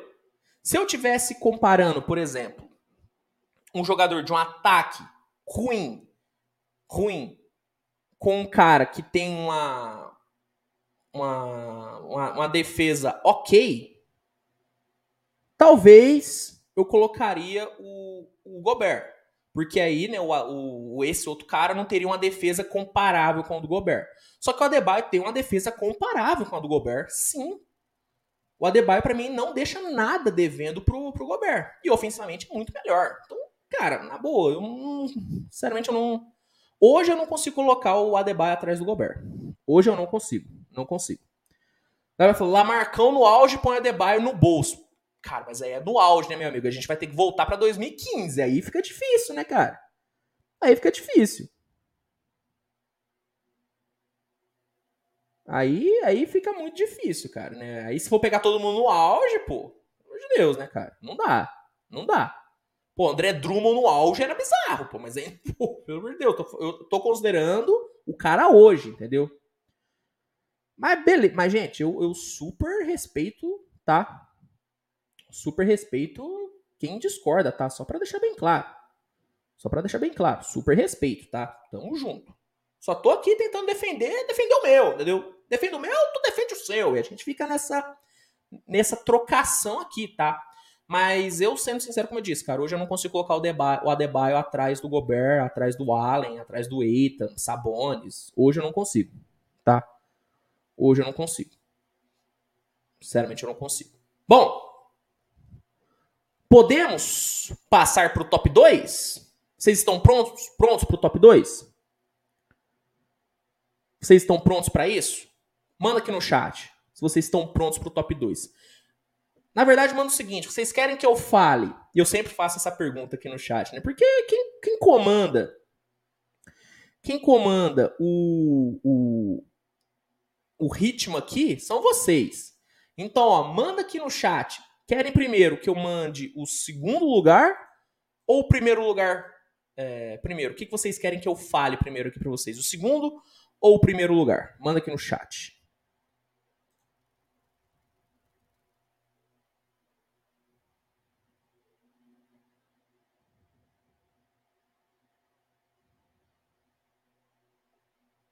Deixa eu ver o que vocês estão falando aqui. É, quer que fale o segundo primeiro, né? Galera falando primeiro. A galera falando para falar o nome dos dois sem falar a posição. Não, os dois é mais do que é mais do que óbvio, né, cara? É, é, é Jokic e Embiid. Os dois é Jokic e Embiid. Agora falta, né, vocês saberem qual posição vou botar cada um.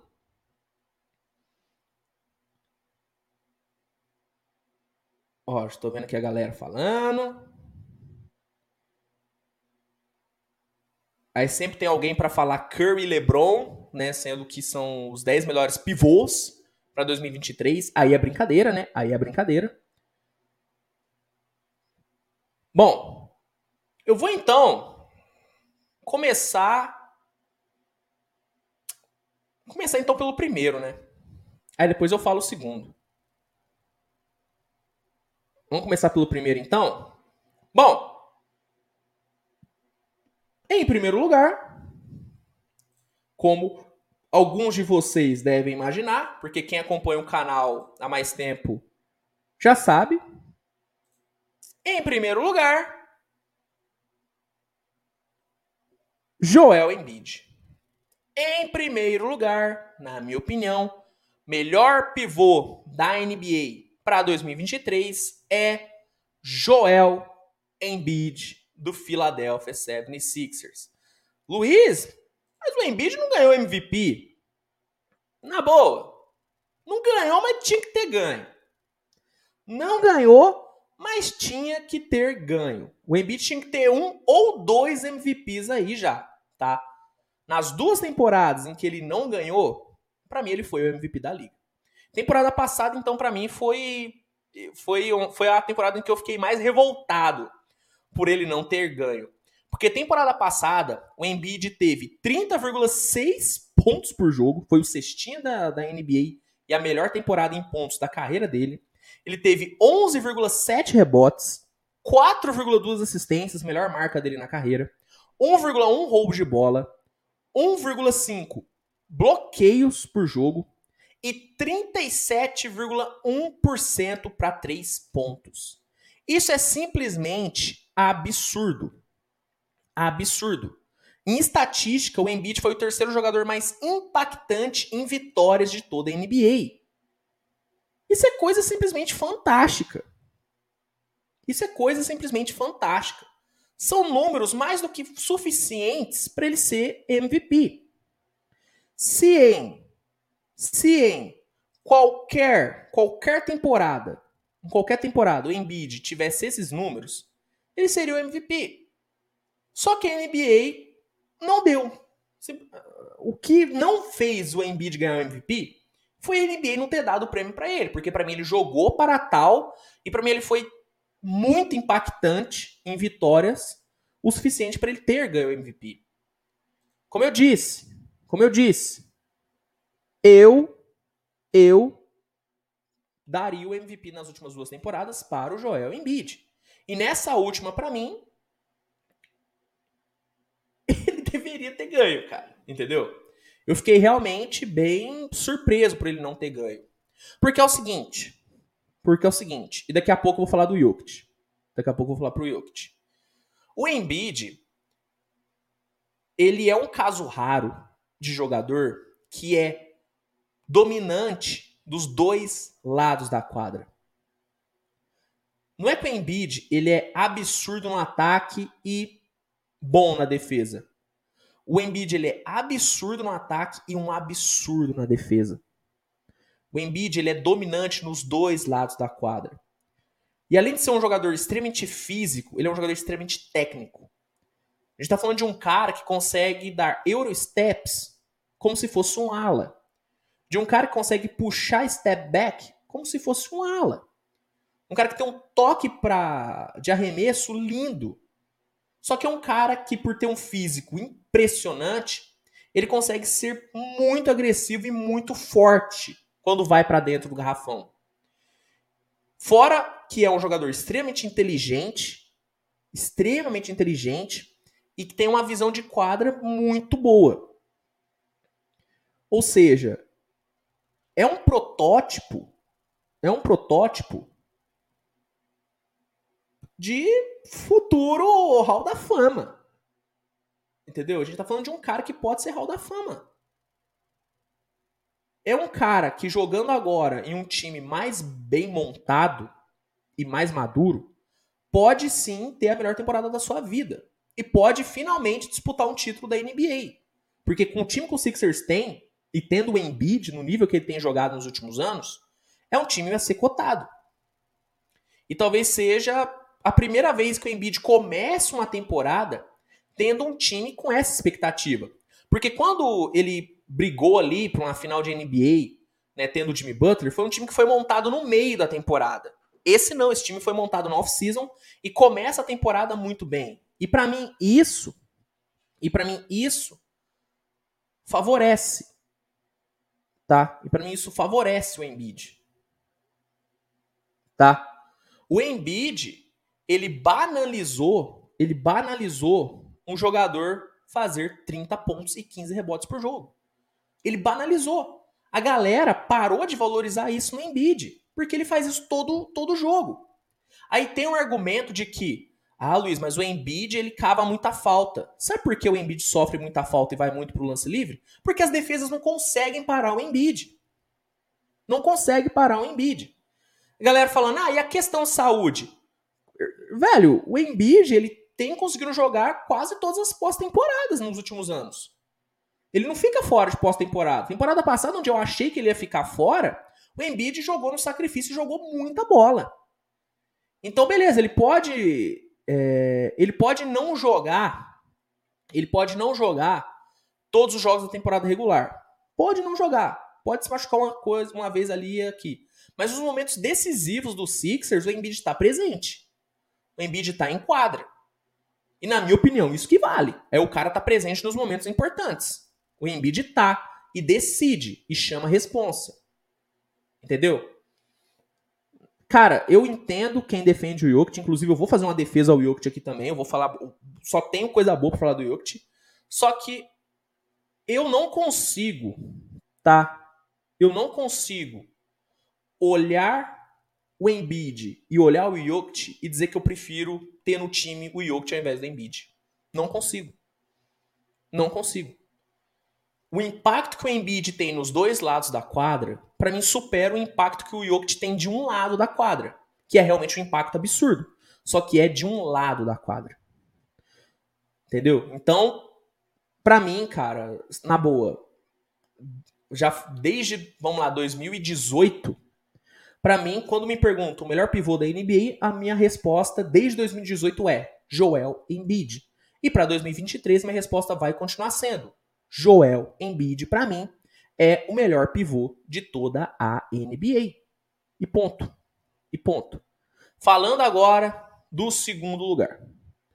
Do segundo lugar. Na minha opinião, que é o Nicole Jokic. O Jokic é um gênio, tá? A gente tá falando de um pivô que a NBA nunca viu. O, o Jokic é um gênio. O cara ganhou dois prêmios de MVP.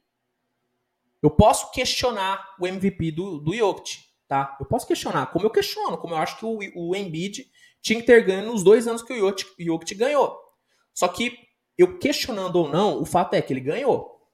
Tá lá na prateleira dele. Tá? Tá lá. A gente tá falando de um cara que banalizou um pivô fazer triple-double. Na verdade, não banalizou porque ele é o único que consegue fazer isso com regularidade. Um cara que vem de 27,1 pontos, 13,8 rebotes, 7,9 assistências por jogo. Isso é número de armador, cara. Isso é número de armador. De um armador de elite. Entendeu? O cara ter 7,9 assistências é um número de um armador de elite. É um cara que tem um impacto em vitórias bizarro. Bizarro. Bizarro. Temporada passada, ele comeu a bola. Só que na minha opinião, e eu já falei isso algumas outras vezes, o, o, o Jokic ele teve um ano tão maravilhoso no ano passado, porque ele era, e isso não é exagerando, ele era a única opção no ataque do, do, do Nuggets. O Nuggets tinha opção ofensiva. O segundo melhor jogador ofensivo do Nuggets temporada passada, meu amigo, foi o Will Barton. Porque o Michael Porter Jr. machucou, o Jamal Murray machucou. O Nuggets não tinha ataque. A opção ofensiva que o Nuggets tinha era o Jokic. E é óbvio que o Jokic ia ter números muito absurdos. Porque ele era a única opção no ataque daquele time. E na boa, tá? Uma coisa que eu não vejo a galera questionar é o seguinte. Muita gente questionou o MVP do Russell Westbrook em 2017 porque dizia que ele só ganhou o MVP porque ele era o único jogador no Oklahoma e os números dele foram inflados. Os números do Jokic para mim também foram inflados pelo mesmo motivo. Tô comparando os dois jogadores? Não, acho que são dois jogadores que estão em prateleiras totalmente diferentes. Tá? Mas o motivo do MVP, na minha opinião, foi quase o mesmo. Porque teve números muito inflados, porque impactaram muito em vitórias, porque eram os únicos jogadores muito bons no time. Entendeu? Essa é a minha opinião. Como eu disse, cara, eu posso questionar o MVP do Jokic como eu questiono, mas o MVP tá lá. Não tem como eu tirar o MVP do Jokic. O da temporada passada, eu acho que foi mais absurdo do que o da outra. O da outra tinha muitos argumentos para defender o Jokic, tá? Agora, temporada passada, eu acho que os argumentos foram muito rasos acho que ficou muito claro que a NBA dando o MVP pro Jokic falou, ó, oh, a gente vai dar o MVP pro cara que tiver os melhores números. É isso. Porque, e eu vou falar isso na real, na real. Se bota o Embiid no Denver da temporada passada, para mim o Denver teria uma campanha tão boa quanto teve com o Jokic e o Embiid teria números melhores do que o Jokic, principalmente defensivos principalmente defensivos. Mesmo com, com a Varsa, que era o Nuggets temporada passada, com todo respeito ao Denver, mas era um time que né, não tinha força mesmo para concorrer a nada, o Jokic não foi muito bem na defesa. Melhorou, sim, mas ainda não foi muito bem. Ainda foi abaixo na média na defesa. Entende? Não desmerecendo o Jokic, gente, deixando claro, o Jokic para mim é um gênio, é um gênio, é um revolucionário na posição. Só que em questão de impacto, eu acho que o Jokic está em outro nível. O, o Embiid está em outro nível. O Embiid está em outro nível. O Jokic, ele é muito maravilhoso no ataque, na defesa. Ele é um cara que os ataques exploram. Muitos ataques na NBA organizam suas jogadas contra o Nuggets pensando em explorar o mismatch com, com o, o Jokic. Já em relação ao Embiid, as equipes tentam fugir do Embiid. Tentam fugir do Embiid. Porque o Embiid é um monstro na defesa e um monstro no ataque. Então, por isso, por eu enxergar, por eu enxergar, tá? O, o Embiid sendo mais impactante nos dois lados da quadra, e por ver o Embiid sendo um cara, como eu posso dizer, mais dominante do que o Jokic, eu boto o Embiid na frente. Eu boto o Embiid na frente, respeitando totalmente o Jokic totalmente o Jokic, mas eu prefiro o Joel Embiid. Mas eu prefiro o Joel Embiid. E se a gente for pegar números, eu sinceramente eu ainda fico com o Embiid, cara. Sendo bem sincero. Entendo quem coloca o Jokic na frente, eu sei que a maioria coloca o Jokic na frente. E eu sei que o, que o, que o argumento do dois MVPs é um argumento muito forte, cara. É muito forte o cara ganhar é, dois MVPs seguidos. É muito forte. Só que para mim não é um argumento incontestável. Tanto é que eu contesto dizendo que o Embiid merecia ter ganho os mesmos MVPs que o Jokic ganhou. Nas duas vezes que o Jokic foi MVP, eu questionei e disse: o Embiid jogou melhor. O Embiid tem uma temporada melhor. Entendeu? Então, para deixar registrado, em primeiro lugar, na minha lista de melhores pivôs para 2023 está Joel Embiid e em segundo lugar, Nicola Jokic. E não é porque eu prefiro um que eu odeio o outro. Eu amo os dois. Eu acho os dois muito bons. Muito bons. Só que eu prefiro, eu prefiro o Joel Embiid. É isso. É isso. Tá? Bom, vamos então recapitular o top 10, que aí eu vou passar para as perguntas. Ó, top 10 de pivôs para 2023, segundo o Switch TVBR, ficou com Joel Embiid em primeiro, Jokic em segundo, Adebayo em terceiro, Gobert em quarto, Eitan em quinto, Allen em sexto, Domantas Sabonis em sétimo, Valanciunas em oitavo, Robert Williams em nono e Miles Turner em décimo. Esse é o meu top 10 de pivôs para a próxima temporada. Deixa eu só ver que a galera mandou aqui no chat para mim trocar uma ideia com vocês. Deixa eu ver, galera mandando chamar o 190. Cara, tudo bem. Concordo com quem. Concordo com quem discorda de mim. Tudo bem. Não tem problema. Deixa eu ver aqui. Lá. É, tem uma galera concordando. Galera falando para chamar os cachorros. Diogo Miguel falando que os dois MVPs do Jokic eram do Embiid. Eu concordo com isso. Eu concordo com isso. Vamos ver aqui. Galera falando que o Jokic é o Jokic porque ele aposentou o Marquinhos Morris. Que isso, gente? Que maldade. Que maldade. É... Galera que questionando ainda a saúde do Embiid. Galera, vocês estão muito presos em 2017. Vocês estão muito presos em 2018. O Embiid ele tá jogando nos momentos decisivos. O Embiid ele tá presente nos momentos decisivos né? O Asmat está falando, ah, O, a foto da thumb é o Embiid de máscara porque ele machucou. Beleza, mas ele tava de máscara jogando. Ele tava presente em quadra. Ele tá em quadra. O problema é quando o cara machuca e não tem quadra. O Embiid ele machuca sim, só que mesmo assim ele joga e domina. Isso, isso é, é, é o impressionante. A galera falando que o Jokic mereceu o MVP porque ele carregou o Nuggets. Cara, aí é uma discussão do que é o MVP, entendeu? O MVP é o cara que. Né, o MVP é o cara que mais tem números, é o cara que mais carrega times. Aí você tem que dar o MVP pro cara que carrega um time que ficou, ficou em oitavo lugar. Entendeu? Entendeu? Mas assim, deixando claro, tá? Eu adoro o Jokic, tá? Eu acho o Jokic incrível. Mas eu acho, eu, eu pro meu time, eu prefiro o Joel Embiid. E como é o meu top 10, eu vou botar o cara que eu prefiro, né, gente? Aí, né? Aí, se eu não puder colocar, maluco.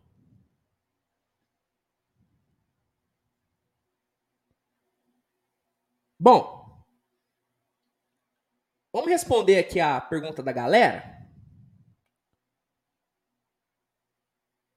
Ó, galera aqui falando que o Diogo, o Diogo Miguel falando que o Embiid é o segundo melhor da liga atrás do Yannis. Não porque tem um tal de Stephen Curry na parada, né? Aí eu acho que fica difícil. Mas o Embiid, com certeza, ele tá entre os melhores da liga, indiscutivelmente, cara. Assim como o Jokic também tá. Entendeu?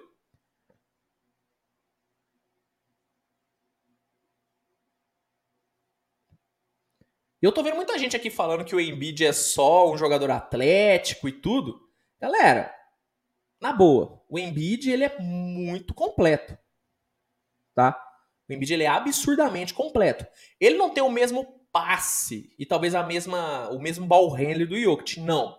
Mas ele tem um ótimo passe e um ótimo ball handler. E em questão atlética, acho que não tem nem comparação, né? O Embiid é muito mais atlético do que o, o Nicole Jokic. Mas essa não é a discussão, tá? Essa não é a discussão. Bom, deixa eu passar aqui para algumas perguntas de vocês. Daí a gente passa para um momento aleatório que é aquele momento onde eu vou responder todas as perguntas de vocês não relacionadas, não relacionadas a basquete, tá? Então, vamos passar para as perguntas de todo mundo. Ó, Diogo Miguel mandou o seguinte: Luiz, você acha que o Ken Lofton Jr. tem potencial de ser All-Star na carreira? Calma. A gente tá falando de um jogador que nem tá na NBA, né, Diogo? Acho que é para ir com um pouco de calma. Eu já falei aqui que o Kenneth Lofton tem potencial, ele pode chegar na NBA, só que ele pre precisa urgentemente melhorar o físico dele e precisa ganhar uma chance. Né? Ele ainda não ganhou essa chance e ainda não melhorou o físico dele. Dizer que ele vai ser All-Star na carreira, velho, aí para mim é é muito forte ainda, tá? É muito forte ainda. Então, vamos com calma com o Ken Lofton, tá? Mas ele tem potencial de jogar na NBA sim, tá?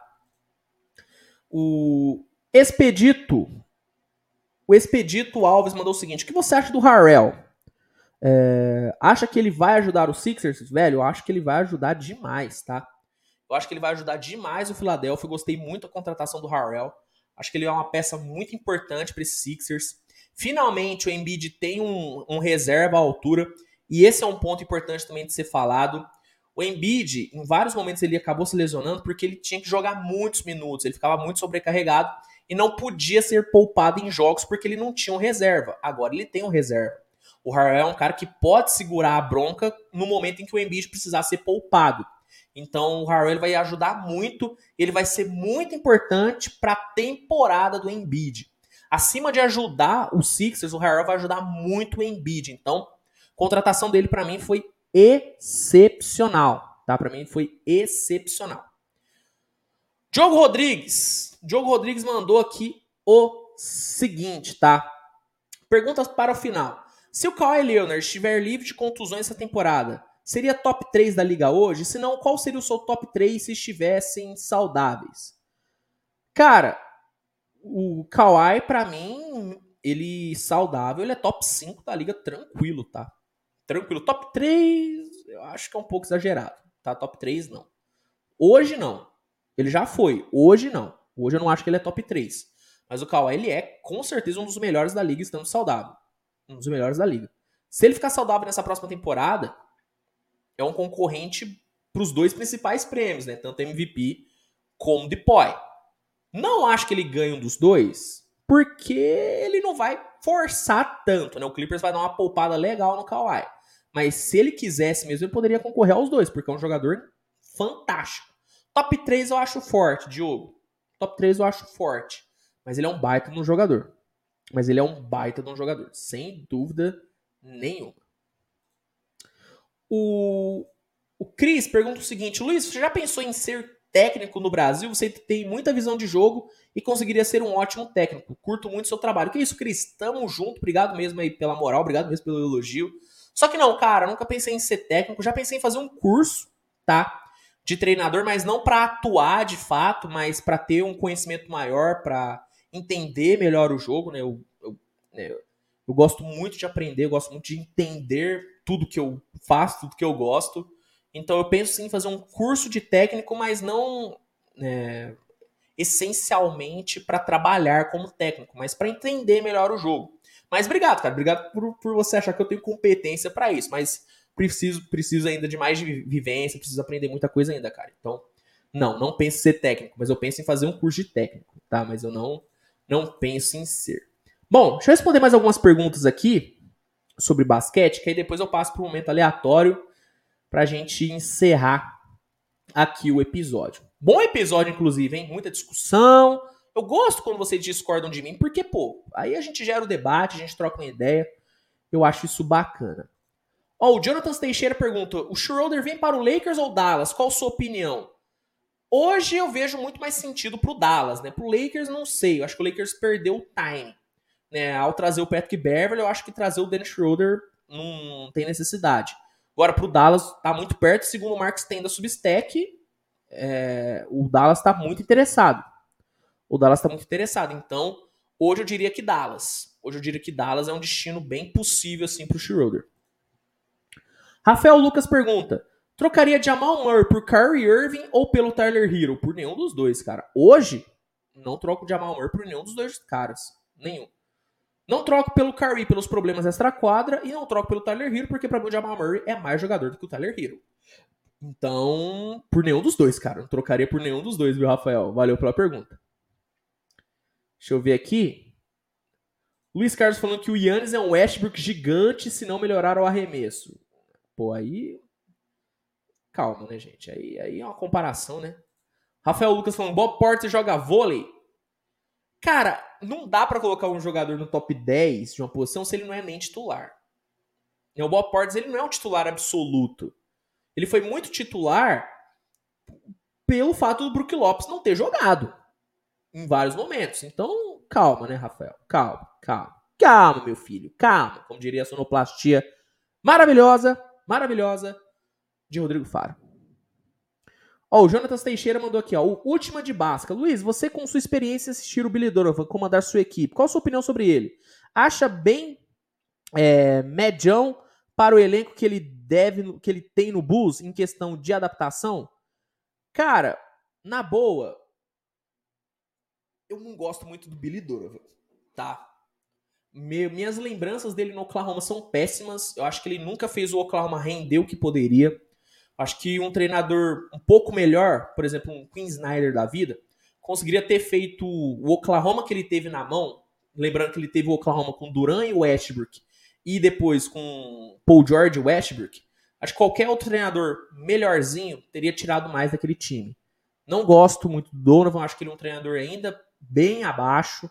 Eu não acho que ele é um cara médio, acho que ele é abaixo da média. Poderia ter feito mais com o Chicago Bulls, só que a ressalva é: quando ele teve todo mundo saudável, quando ele teve todo mundo saudável, o Bulls rendeu bem. O Bulls jogou bem, tendo Lonzo Ball, Alex Caruso, todo mundo disponível. Quando perdeu os dois, realmente o Bulls deu uma desmontadinha dos dois lados da quadra. O Bulls foi o que foi temporada passada em questão de resultados, muito pelo individual do DeRozan. Isso tem que ser dito aqui, tá? Só que, tendo todo mundo saudável, o Bulls rendeu. Então, eu guardo aí um. um né, eu, eu, dou um, um votinho de confiança, porque quando o Donovan teve na, na sua mão todo mundo saudável, o Bulls rendeu. Vamos ver como rende nessa próxima temporada. Mas eu, particularmente, pela experiência que eu tive, vendo meu time sendo treinado pelo Donovan, eu ainda acho que ele não consegue tirar o máximo dos seus jogadores. Eu acho que não, tá? Eu acho que ele ainda é um cara bem limitado, principalmente montando defesa. Principalmente defensivamente, eu não gosto muito do Billy Donovan, tá bom? Bom, galera, bora então para um momento aleatório? Vamos então para fechar, uns 20 minutinhos, dá? Uns 20 minutinhos aqui, falando bobagem? Falando bobagem? Manda aí, galera. Qualquer pergunta agora não relacionada a basquete, tá? Eu só respondo perguntas não relacionadas a basquete agora, porque é um momento aleatório, onde eu falo sobre a vida, sobre relacionamentos, sobre cultura nerd. Manda aí suas perguntas, 20 minutinhos aí pra gente encerrar bem esse episódio polêmico, hein? Movimentado, com muitas discussões. Coisa linda. Então, ó, tá aberto um momento aleatório. Vou até fazer um GC aqui. Fazer agora. Ó. Fazer um GCzão bonito. Ó, momento aleatório, hein? Só perguntas não relacionadas a basquete. Então, ó, chat está liberado para vocês. Se não tiver também, não tem problema, tá? Se não tiver, se vocês não tiverem nenhuma dúvida não relacionada a basquete, não tem problema não. Mas caso tenham, o momento é esse, tá? O momento é agora.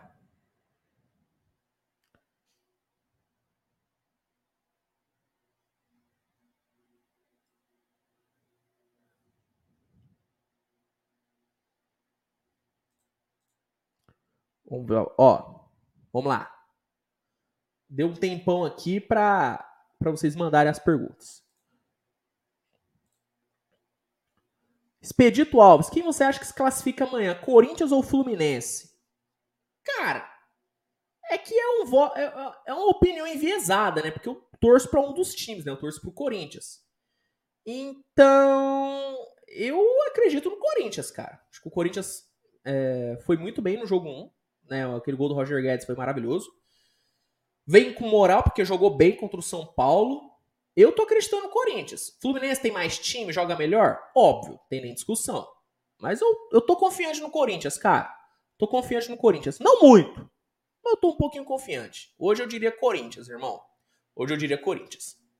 José Manuel Batista Miranda mandou: assistiu o Bayern e Barça? Cara, eu não assisti, tá? Eu não assisti, mas eu vi o, os compilados e, cara, Brincadeira, brincadeira o gol que o Leva perdeu, né? Não dá para perder, não dá para perder o gol que o Leva perdeu, pelo amor de Deus. Não vi o jogo inteiro, vou ver do condensado, né? Um condensado um pouquinho maior e tudo. Mas pelos lances que eu vi, o Barça vacilou, hein, cara? O Barça vacilou. É que eu tava escrevendo um texto na hora, né? E também tava meio que passando Grécia e, e, e Alemanha mesmo, na mesma hora, né, velho? Então eu priorizei o meu trampo, né? Priorizei o trabalho. Acabei não vendo o Barça, mas, pô, decepção. Perder pro Bayern era até esperado, tá? O Bayern tem mais time do que o Barça. Isso é um fato, não tem nem discussão. Mas, pô, dava pra ter dado um calorzinho a mais, né? Eu sou torcedor do Barcelona, né? Pra, pra quem não sabe, eu, eu sou barcelonista na Europa. Então, me deixa um pouco um pouco, um pouco chato, chateado. Saber que o Barça poderia ter ganho. É, Diogo Miguel, Luiz, CR7 rejeitou uma oferta de 242 milhões de euros de salário por, um, por ano da Arábia. O que você acha? Na boa, acho certo, cara. É, apesar de eu não ver o Cristiano jogando em um time de elite na Europa hoje, né, do tipo não, PSG, um Real Madrid, eu não acho que ele joga nesses times hoje, tá? Acho que ele não tem espaço. Eu ainda acho que ele tem muito espaço em times bons da Europa. Acho que ele tem espaço em times bons da Europa. E para a Arábia, eu acho que nem faria sentido pelo perfil de jogador do Cristiano. O Cristiano é um cara que gosta de ser competitivo, é um cara que gosta de estar em evidência. Na Arábia, ele ia sumir. Entendeu? É óbvio que é uma grana absurda, mas a gente tá falando de um dos jogadores mais ricos da história do futebol, né, velho? Talvez seja o jogador que mais ganhou dinheiro no futebol. Acho que isso não é algo que faz muita diferença para ele, cara. 242 milhões, beleza, é uma grana absurda, é uma grana absurda, irmão. Mas assim, pro Cristiano, né, acho que não faz tanta diferença. Então eu, na boa, eu gosto, eu gostei dessa decisão dele, cara. Se fosse ele, eu também não aceitava, eu ficaria na Europa ainda. Eu acho que ele tem muito mercado na Europa. Se é pra ir para a Arábia, vem pro Brasil, pô. Joga uma temporadinha no Brasil, coisa linda. Joga no Flamengo, que seja. Pode jogar no Flamengo. Mas, pô, se é pra ir pra um mercado menor, vai pro Brasil. Muito melhor para ele. Muito melhor para ele. Vinícius Magalhães, hein? Qual é o melhor para cozinhar para uma garota? Risoto ou macarrão? Irmão, pergunta boa, hein? Pergunta boa. Ó, pela minha experiência, não é uma experiência muito vasta, mas pela minha experiência, pô, um risotinho bem feito é top. Tá? Um risotinho bem feito causa uma boa impressão. Se tu fazer uma apresentação legal do risotão, pô, um risoto de, de camarão, absurdo! Tu ganha na hora, na hora. Moral vai lá em cima. Mas assim, questão do macarrão é o seguinte, depende, tá, Vinícius? Dica para você, hein? Se for fazer um macarrão pra gata, duas opções. Carbonara, carbonarinha ali, gasta um dinheiro, compra ali um bacon legal, compra um bacon legal, um queijinho maneiro, ou carbonara, ou tu faz, tu faz um, um assim, classicão com molho branco. Alho e óleo? Não, porque ó, deixa bafo, deixa bafo. O, o, aquele classicão com molho de tomate não faz, suja tudo, para apresentação não fica legal. Quer fazer macarrão? Carbonara ou com molho branco. Clássico. Mas entre risoto e macarrão, risotinho, ó, bom pra caramba e a moral vai lá em cima. Vai por mim. Valoriza o passe. Valoriza o passe aí, tu fazer um risotão maneiro. Então, ó, fica a dica aí, Vinição. Fica a dica aí. Vamos ver aqui. Ó, Fernanda mandou aqui, ó. Fernanda Barreto, tá confiante no Hexa? Pô, eu tô muito confiante no Hexa. Sempre que vem essa pergunta aqui, eu falo, velho, eu tô muito confiante no Hexa. Já, inclusive, já encomendei a minha camisa da Celesta, minha camisa da Celeste, aquela azul maravilhosa. Tô para comprar, tô confiante, tô animado e eu sempre estou confiante. Sempre estou confiante no Hexa, mas para esse, esse específico, eu tô mais confiante ainda. Acho que o Brasil tem um time bom pra caramba. As outras seleções não estão muito assim na frente do Brasil. Então tô confiantão, Fernanda. Tô confiantão. Acredito que, que dá. Acredito que dá. Ó, o Derek Suassuna mandou. Vai colecionar o álbum da Copa? Eu quero, irmão.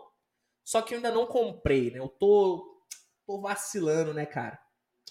Tô vacilando. Tinha que ter comprado já. Mas eu vou comprar. Vou comprar o álbum da Copa. Eu quero fazer. Quero fazer o álbum sim, cara. Eu acho que é bacana. Eu nunca fiz um álbum da Copa, né? Então essa seria minha primeira experiência. Seria minha primeira experiência. É, é, é, é muito bizarro. Só pra saber, galera, é muito bizarro eu nunca ter feito um álbum da Copa. É muito bizarro. Eu sou. É, é, um desvio de caráter meu, assim, ou é normal? Ou vocês também nunca fizeram? Manda aí no chat. Só pra, só pra mim ter uma base. Se é desvio de caráter meu, assim, nunca ter feito o álbum da Copa. Enquanto isso, deixa eu aqui, ó, ó. Vinícius agradece a dica. Vinícius, risotão. Risotão, irmão. Risotão é o caminho. A galera falando que é normal. Pô, então tô mais tranquilo. Então tô mais tranquilo. Eu nunca fiz, cara. Nunca fiz o álbum da Copa. Eu fico vendo o Casimiro, né? Casimiro ali com o álbum, pô. Felizão. Fico pensando, caramba, eu não fiz ainda e tal. Mas, pô, eu, eu vou fazer. Tô querendo fazer. Ó, Luiz, quem tem mais potencial de ser mais dominante no futebol? Haaland ou Mbappé, na sua opinião? Posso falar um negócio? Opinião meio impopular minha aí? Não sou muito fã do Mbappé, não, cara. Eu acho assim, o Mbappé ele é um guepardo sabe? Só que quando ele tem que tomar uma decisão um pouquinho mais complexa, ele peida, tá? E não é decisivo. Vamos falar a verdade? O Mbappé peida em final. Essa é a grande verdade. Essa é a grande verdade. Se a bola do título da Copa 2018 tivesse sido no pé do Mbappé, ele tinha perdido. A França não era campeã. A sorte da França é que tinha o Griezmann, o Griezmann ali para decidir a parada. E nessa outra, a sorte da França que vai ter o Benzema. Porque se depender do Mbappé, não ganha. O Mbappé, ele peida em final. Galera criticou o Adebayo dizendo que ele não aparece em final, não aparece no momento decisivo. O Mbappé é a mesma coisa, tá? O Mbappé em, em, em jogo ok, leão, irmão. Agora, dá uma bola decisiva para ele. Peida. Peida. Então, eu não sou muito fã do Mbappé. Já o Haaland é bizarro, tá? Eu acho o Haaland bizarríssimo. Bizarríssimo. Sou muito fã do Haaland. Acho que ele vem a passos largos aí para ganhar o melhor do mundo. Não, talvez não nessa temporada, mas na outra, acho que ele vem muito bem. O City tá jogando muito bem pro Haaland, entendeu? Então eu sou muito fã do Haaland. Eu prefiro o Haaland, tá? Na boa, entre Haaland e Mbappé, eu prefiro o Haaland. Pro meu time, me dá o Haaland. Mesmo correndo esquisito, me dá o Haaland. Prefiro ele. Eu prefiro ele. Não sou muito fã do Mbappé, não. Derek Suassuna vai gravar vídeos abrindo pacotes da figurinha? Cara, eu não sei. Eu tô pensando em fazer alguma coisa pra Copa aqui no canal, mas eu não sei, entendeu? Eu não sei o que fazer. Talvez um vídeo por dia falando né, do, dos jogos e tudo. Não sei. Eu tô pensando em fazer alguma, alguma parada pra Copa. Tá? Alguma parada pra Copa aqui no canal. Não sei. Fazer algum, algum canal sobre. Né? Não sei. Sinceramente, eu não sei. Não sei. Eu tô querendo fazer alguma coisa. Mas, obviamente, eu gravo pro story, né? Eu faço um storyzinho maneiro, movimento as redes sociais tal, abrir uns pacotinhos. Eu dou essa movimentada. Podem ficar tranquilos, né? Bom, acho que é isso, né, gente? Tem mais alguma pergunta? Ó, mais um minutinho aí. Quem tiver alguma pergunta, manda aí. Manda aí. Mais um minutinho aí de momento aleatório. Mais um minutinho aí de momento aleatório e aí a gente encerra o episódio. Tem nenhuma pergunta sobre NFL, não? Tem nenhuma pergunta sobre NFL, não? Começou, hein? Inclusive, virei noites assistindo NFL esse final de semana.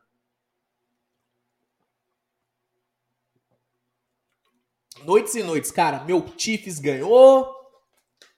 Ontem assisti o Broncos contra o Seahawks, jogaço. Vocês assistem? Vocês assistem? Normalmente aparece uma galera aqui, hein? Normalmente aparece uma galera aqui é, sobre a NFL. uma galera que, que acompanha a NFL. Eu, inclusive, acompanhei igual um viciado esse final de semana. Esse final de semana foi maluco. Foi louco, louco. Ó. Tem gente fazendo perguntas sobre NBA, hein? Não vou responder sobre NBA, tá? É um momento aleatório, um momento aleatório. Não falo sobre basquete. Ó, Derek Suassuna, o que acha do, do Packers para essa temporada? Meu amigo, a primeira impressão foi horrível, hein?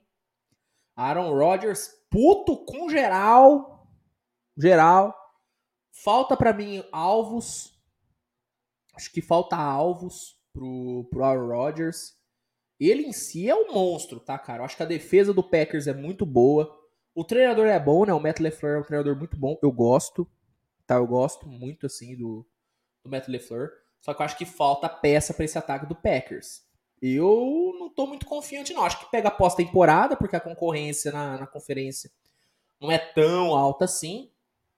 Mas eu acho que o Packers vem com a campanha bem meia bomba, tá? Eu não tô muito confiante nesse Packers, não. Sinceramente, não, não tô. Não tô. Jonathan Teixeira, e esse Cowboys? Pô, ridículo, hein? E pode perder o Dak Prescott por um tempo aí, hein, cara. Perder o quarterback titular no comecinho de temporada é horrível. Não gostei, tá? Seriamente não gostei do, do que eu vi do, do, do Cowboys. Tomaram um pau do Tampa Bay, mesmo com o Tom Brady triste pelo divórcio, né? O triste Tom Brady por conta do divórcio. O Cowboys não conseguiu ganhar. Eu tô preocupado aí, cara. Se eu fosse o torcedor do Dallas, eu estaria preocupadíssimo com esse Cowboys, que não gostei de nada que o Cowboys apresentou. Nada. O Carlos falou pra mim fazer um canal de NFL. Cara, às vezes me bate uma vontade. Só que. Não sei, cara. Acho que é. Eu não sei se eu vou ter tempo pro canal de NFL. Meu medo é esse. A vontade eu tenho, cara. A vontade eu tenho de abrir um canal sobre NFL. Só que eu não sei se eu teria tempo. Mas vamos ver, quem sabe? Quem sabe no decorrer da temporada não aparece alguma parada aí. Mas de início, assim, eu tenho algum receio de fazer um canal de NFL com medo de não conseguir me dedicar o, necessário. Entendeu? Porque eu. Eu sou, eu sou um cara meio megalomaníaco, né? Quando eu começo uma parada, eu quero né, focar ao máximo. E eu acho que hoje eu não consigo ter esse foco total num canal é, sobre a NFL. Né? Não sei. Talvez eu bole alguma parada aí no, no decorrer da temporada. Vamos ver aqui se tem mais alguma coisa. Ó, só para fechar, a galera perguntando se a live tá começando. É, a live tá acabando, tá? Já estamos aqui na reta final, tá, Gabriel? Mas depois assiste, vai ficar salvo aqui no YouTube. É só você dar uma conferida. E também vai estar disponível nas plataformas de podcast. Então você que curte ouvir, vai no Deezer, Spotify, que o podcast vai estar tá lá bonitinho para você. Bom, última pergunta aqui então sobre sobre a o sobre a NFL ainda.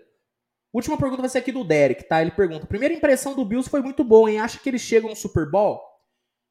Ó, eu não eu, eu vou dizer que não chegam, porque provavelmente o Bills vai pegar o Chiefs na final de conferência. Então, obviamente, eu acho que vai dar Chiefs, porque, pô, é o meu time, né? Não tem jeito. Mas o Bills me deixou com medo danado. Como torcedor do Chiefs, fiquei com baita do medo desse Bills, tá? amassou os atuais campeões na defesa e ofensivamente o que o Josh Allen e o, e o, e o Diggs fizeram é bizarro, cara. Foi bizarro. O Bills é um timaço, bom dos dois lados. É o meu maior medo aí nessa temporada, cara. Né? Apesar de eu ter gostado muito do que eu vi do Chiefs, o Chiefs amassou o Arizona, nem tomou conhecimento. Eu fico com medo aí desse Bills, hein? E do Chargers, hein? Inclusive amanhã tem Chiefs e Chargers. Amanhã não, né? Na quinta, perdão, é um Thursday night. Quinta-feira tem Chargers e Chiefs, eu vou estar atônito. Mas o Bills me deixou com medo. Timaço, timaço. Bom, duas horas aqui de episódio, galera. Acho que, acho que dá pra gente já encerrar. Galera, obrigado mesmo. Tá, todo mundo que acompanhou o episódio até aqui, fico muito feliz mesmo de ver vocês aí curtindo o conteúdo, curtindo o trampo. Obrigado mesmo. Lembrando que o Switch Podcast é toda terça-feira, ao vivo no YouTube a partir das 19 horas ou 19 e 30, vai depender aí vai depender aí do, do dia, mas eu sempre aviso vocês com antecedência. Mas toda terça-feira tem Switch Podcast, deixa anotado aí na agenda de vocês. E como eu disse, Switch Podcast é ao vivo no YouTube e disponível em todas as plataformas aí de streaming de áudio, tá bom? Galera do YouTube, obrigado por todo mundo, obrigado quem deixou o like, quem não deixou, deixa agora, que ajuda demais aí que, com que o conteúdo chegue para mais mais pessoas e se inscreva no canal caso vocês não sejam inscritos. Fiquem ligados porque durante a semana sai muito conteúdo no YouTube, inclusive tem vídeo especial para sair nessa semana. É, galera que cobra, ah, Luiz, cadê aqueles vídeos editadões e tal, meio mini documentário? Vai sair nessa semana. Tem redraft nessa semana. E todas as principais notícias do mundo da NBA você acompanha primeiro aqui. Ouso dizer, hein, que é o maior canal de notícias de NBA do, do YouTube. Falei. Aqui no Brasil, falei. Botei, me botei nesse, nesse patamar, hein? Talvez eu tenha exagerado. Talvez. Mas vou vender assim. O maior portal de notícias no YouTube sobre a NBA aqui no Brasil é o Switch TV BR. Falei, vendi minha marca. Ó, fiz meu ad. Fiz meu ad aqui. Então, se inscreva no canal e ative a notificação para ficar ligado né, em tudo que rola na NBA, sempre em primeira mão e também do Eurobasket, tá? Tudo sobre o Eurobasket você acompanha aqui no Switch TV BR. Fechou? Galera, obrigadão mesmo por essa audiência maravilhosa. Tamo junto, grande abraço e a gente se vê. Pra galera que só acompanha o podcast, a gente, acompanha, a gente se vê na semana que vem. Pra galera que curte o meu trampo, me acompanha nas redes sociais, me acompanha aqui no YouTube regularmente, a gente se vê durante a semana, todos os dias, tá? Grande abraço, galera. Tamo junto, brigadão e até o próximo. Falou, galera!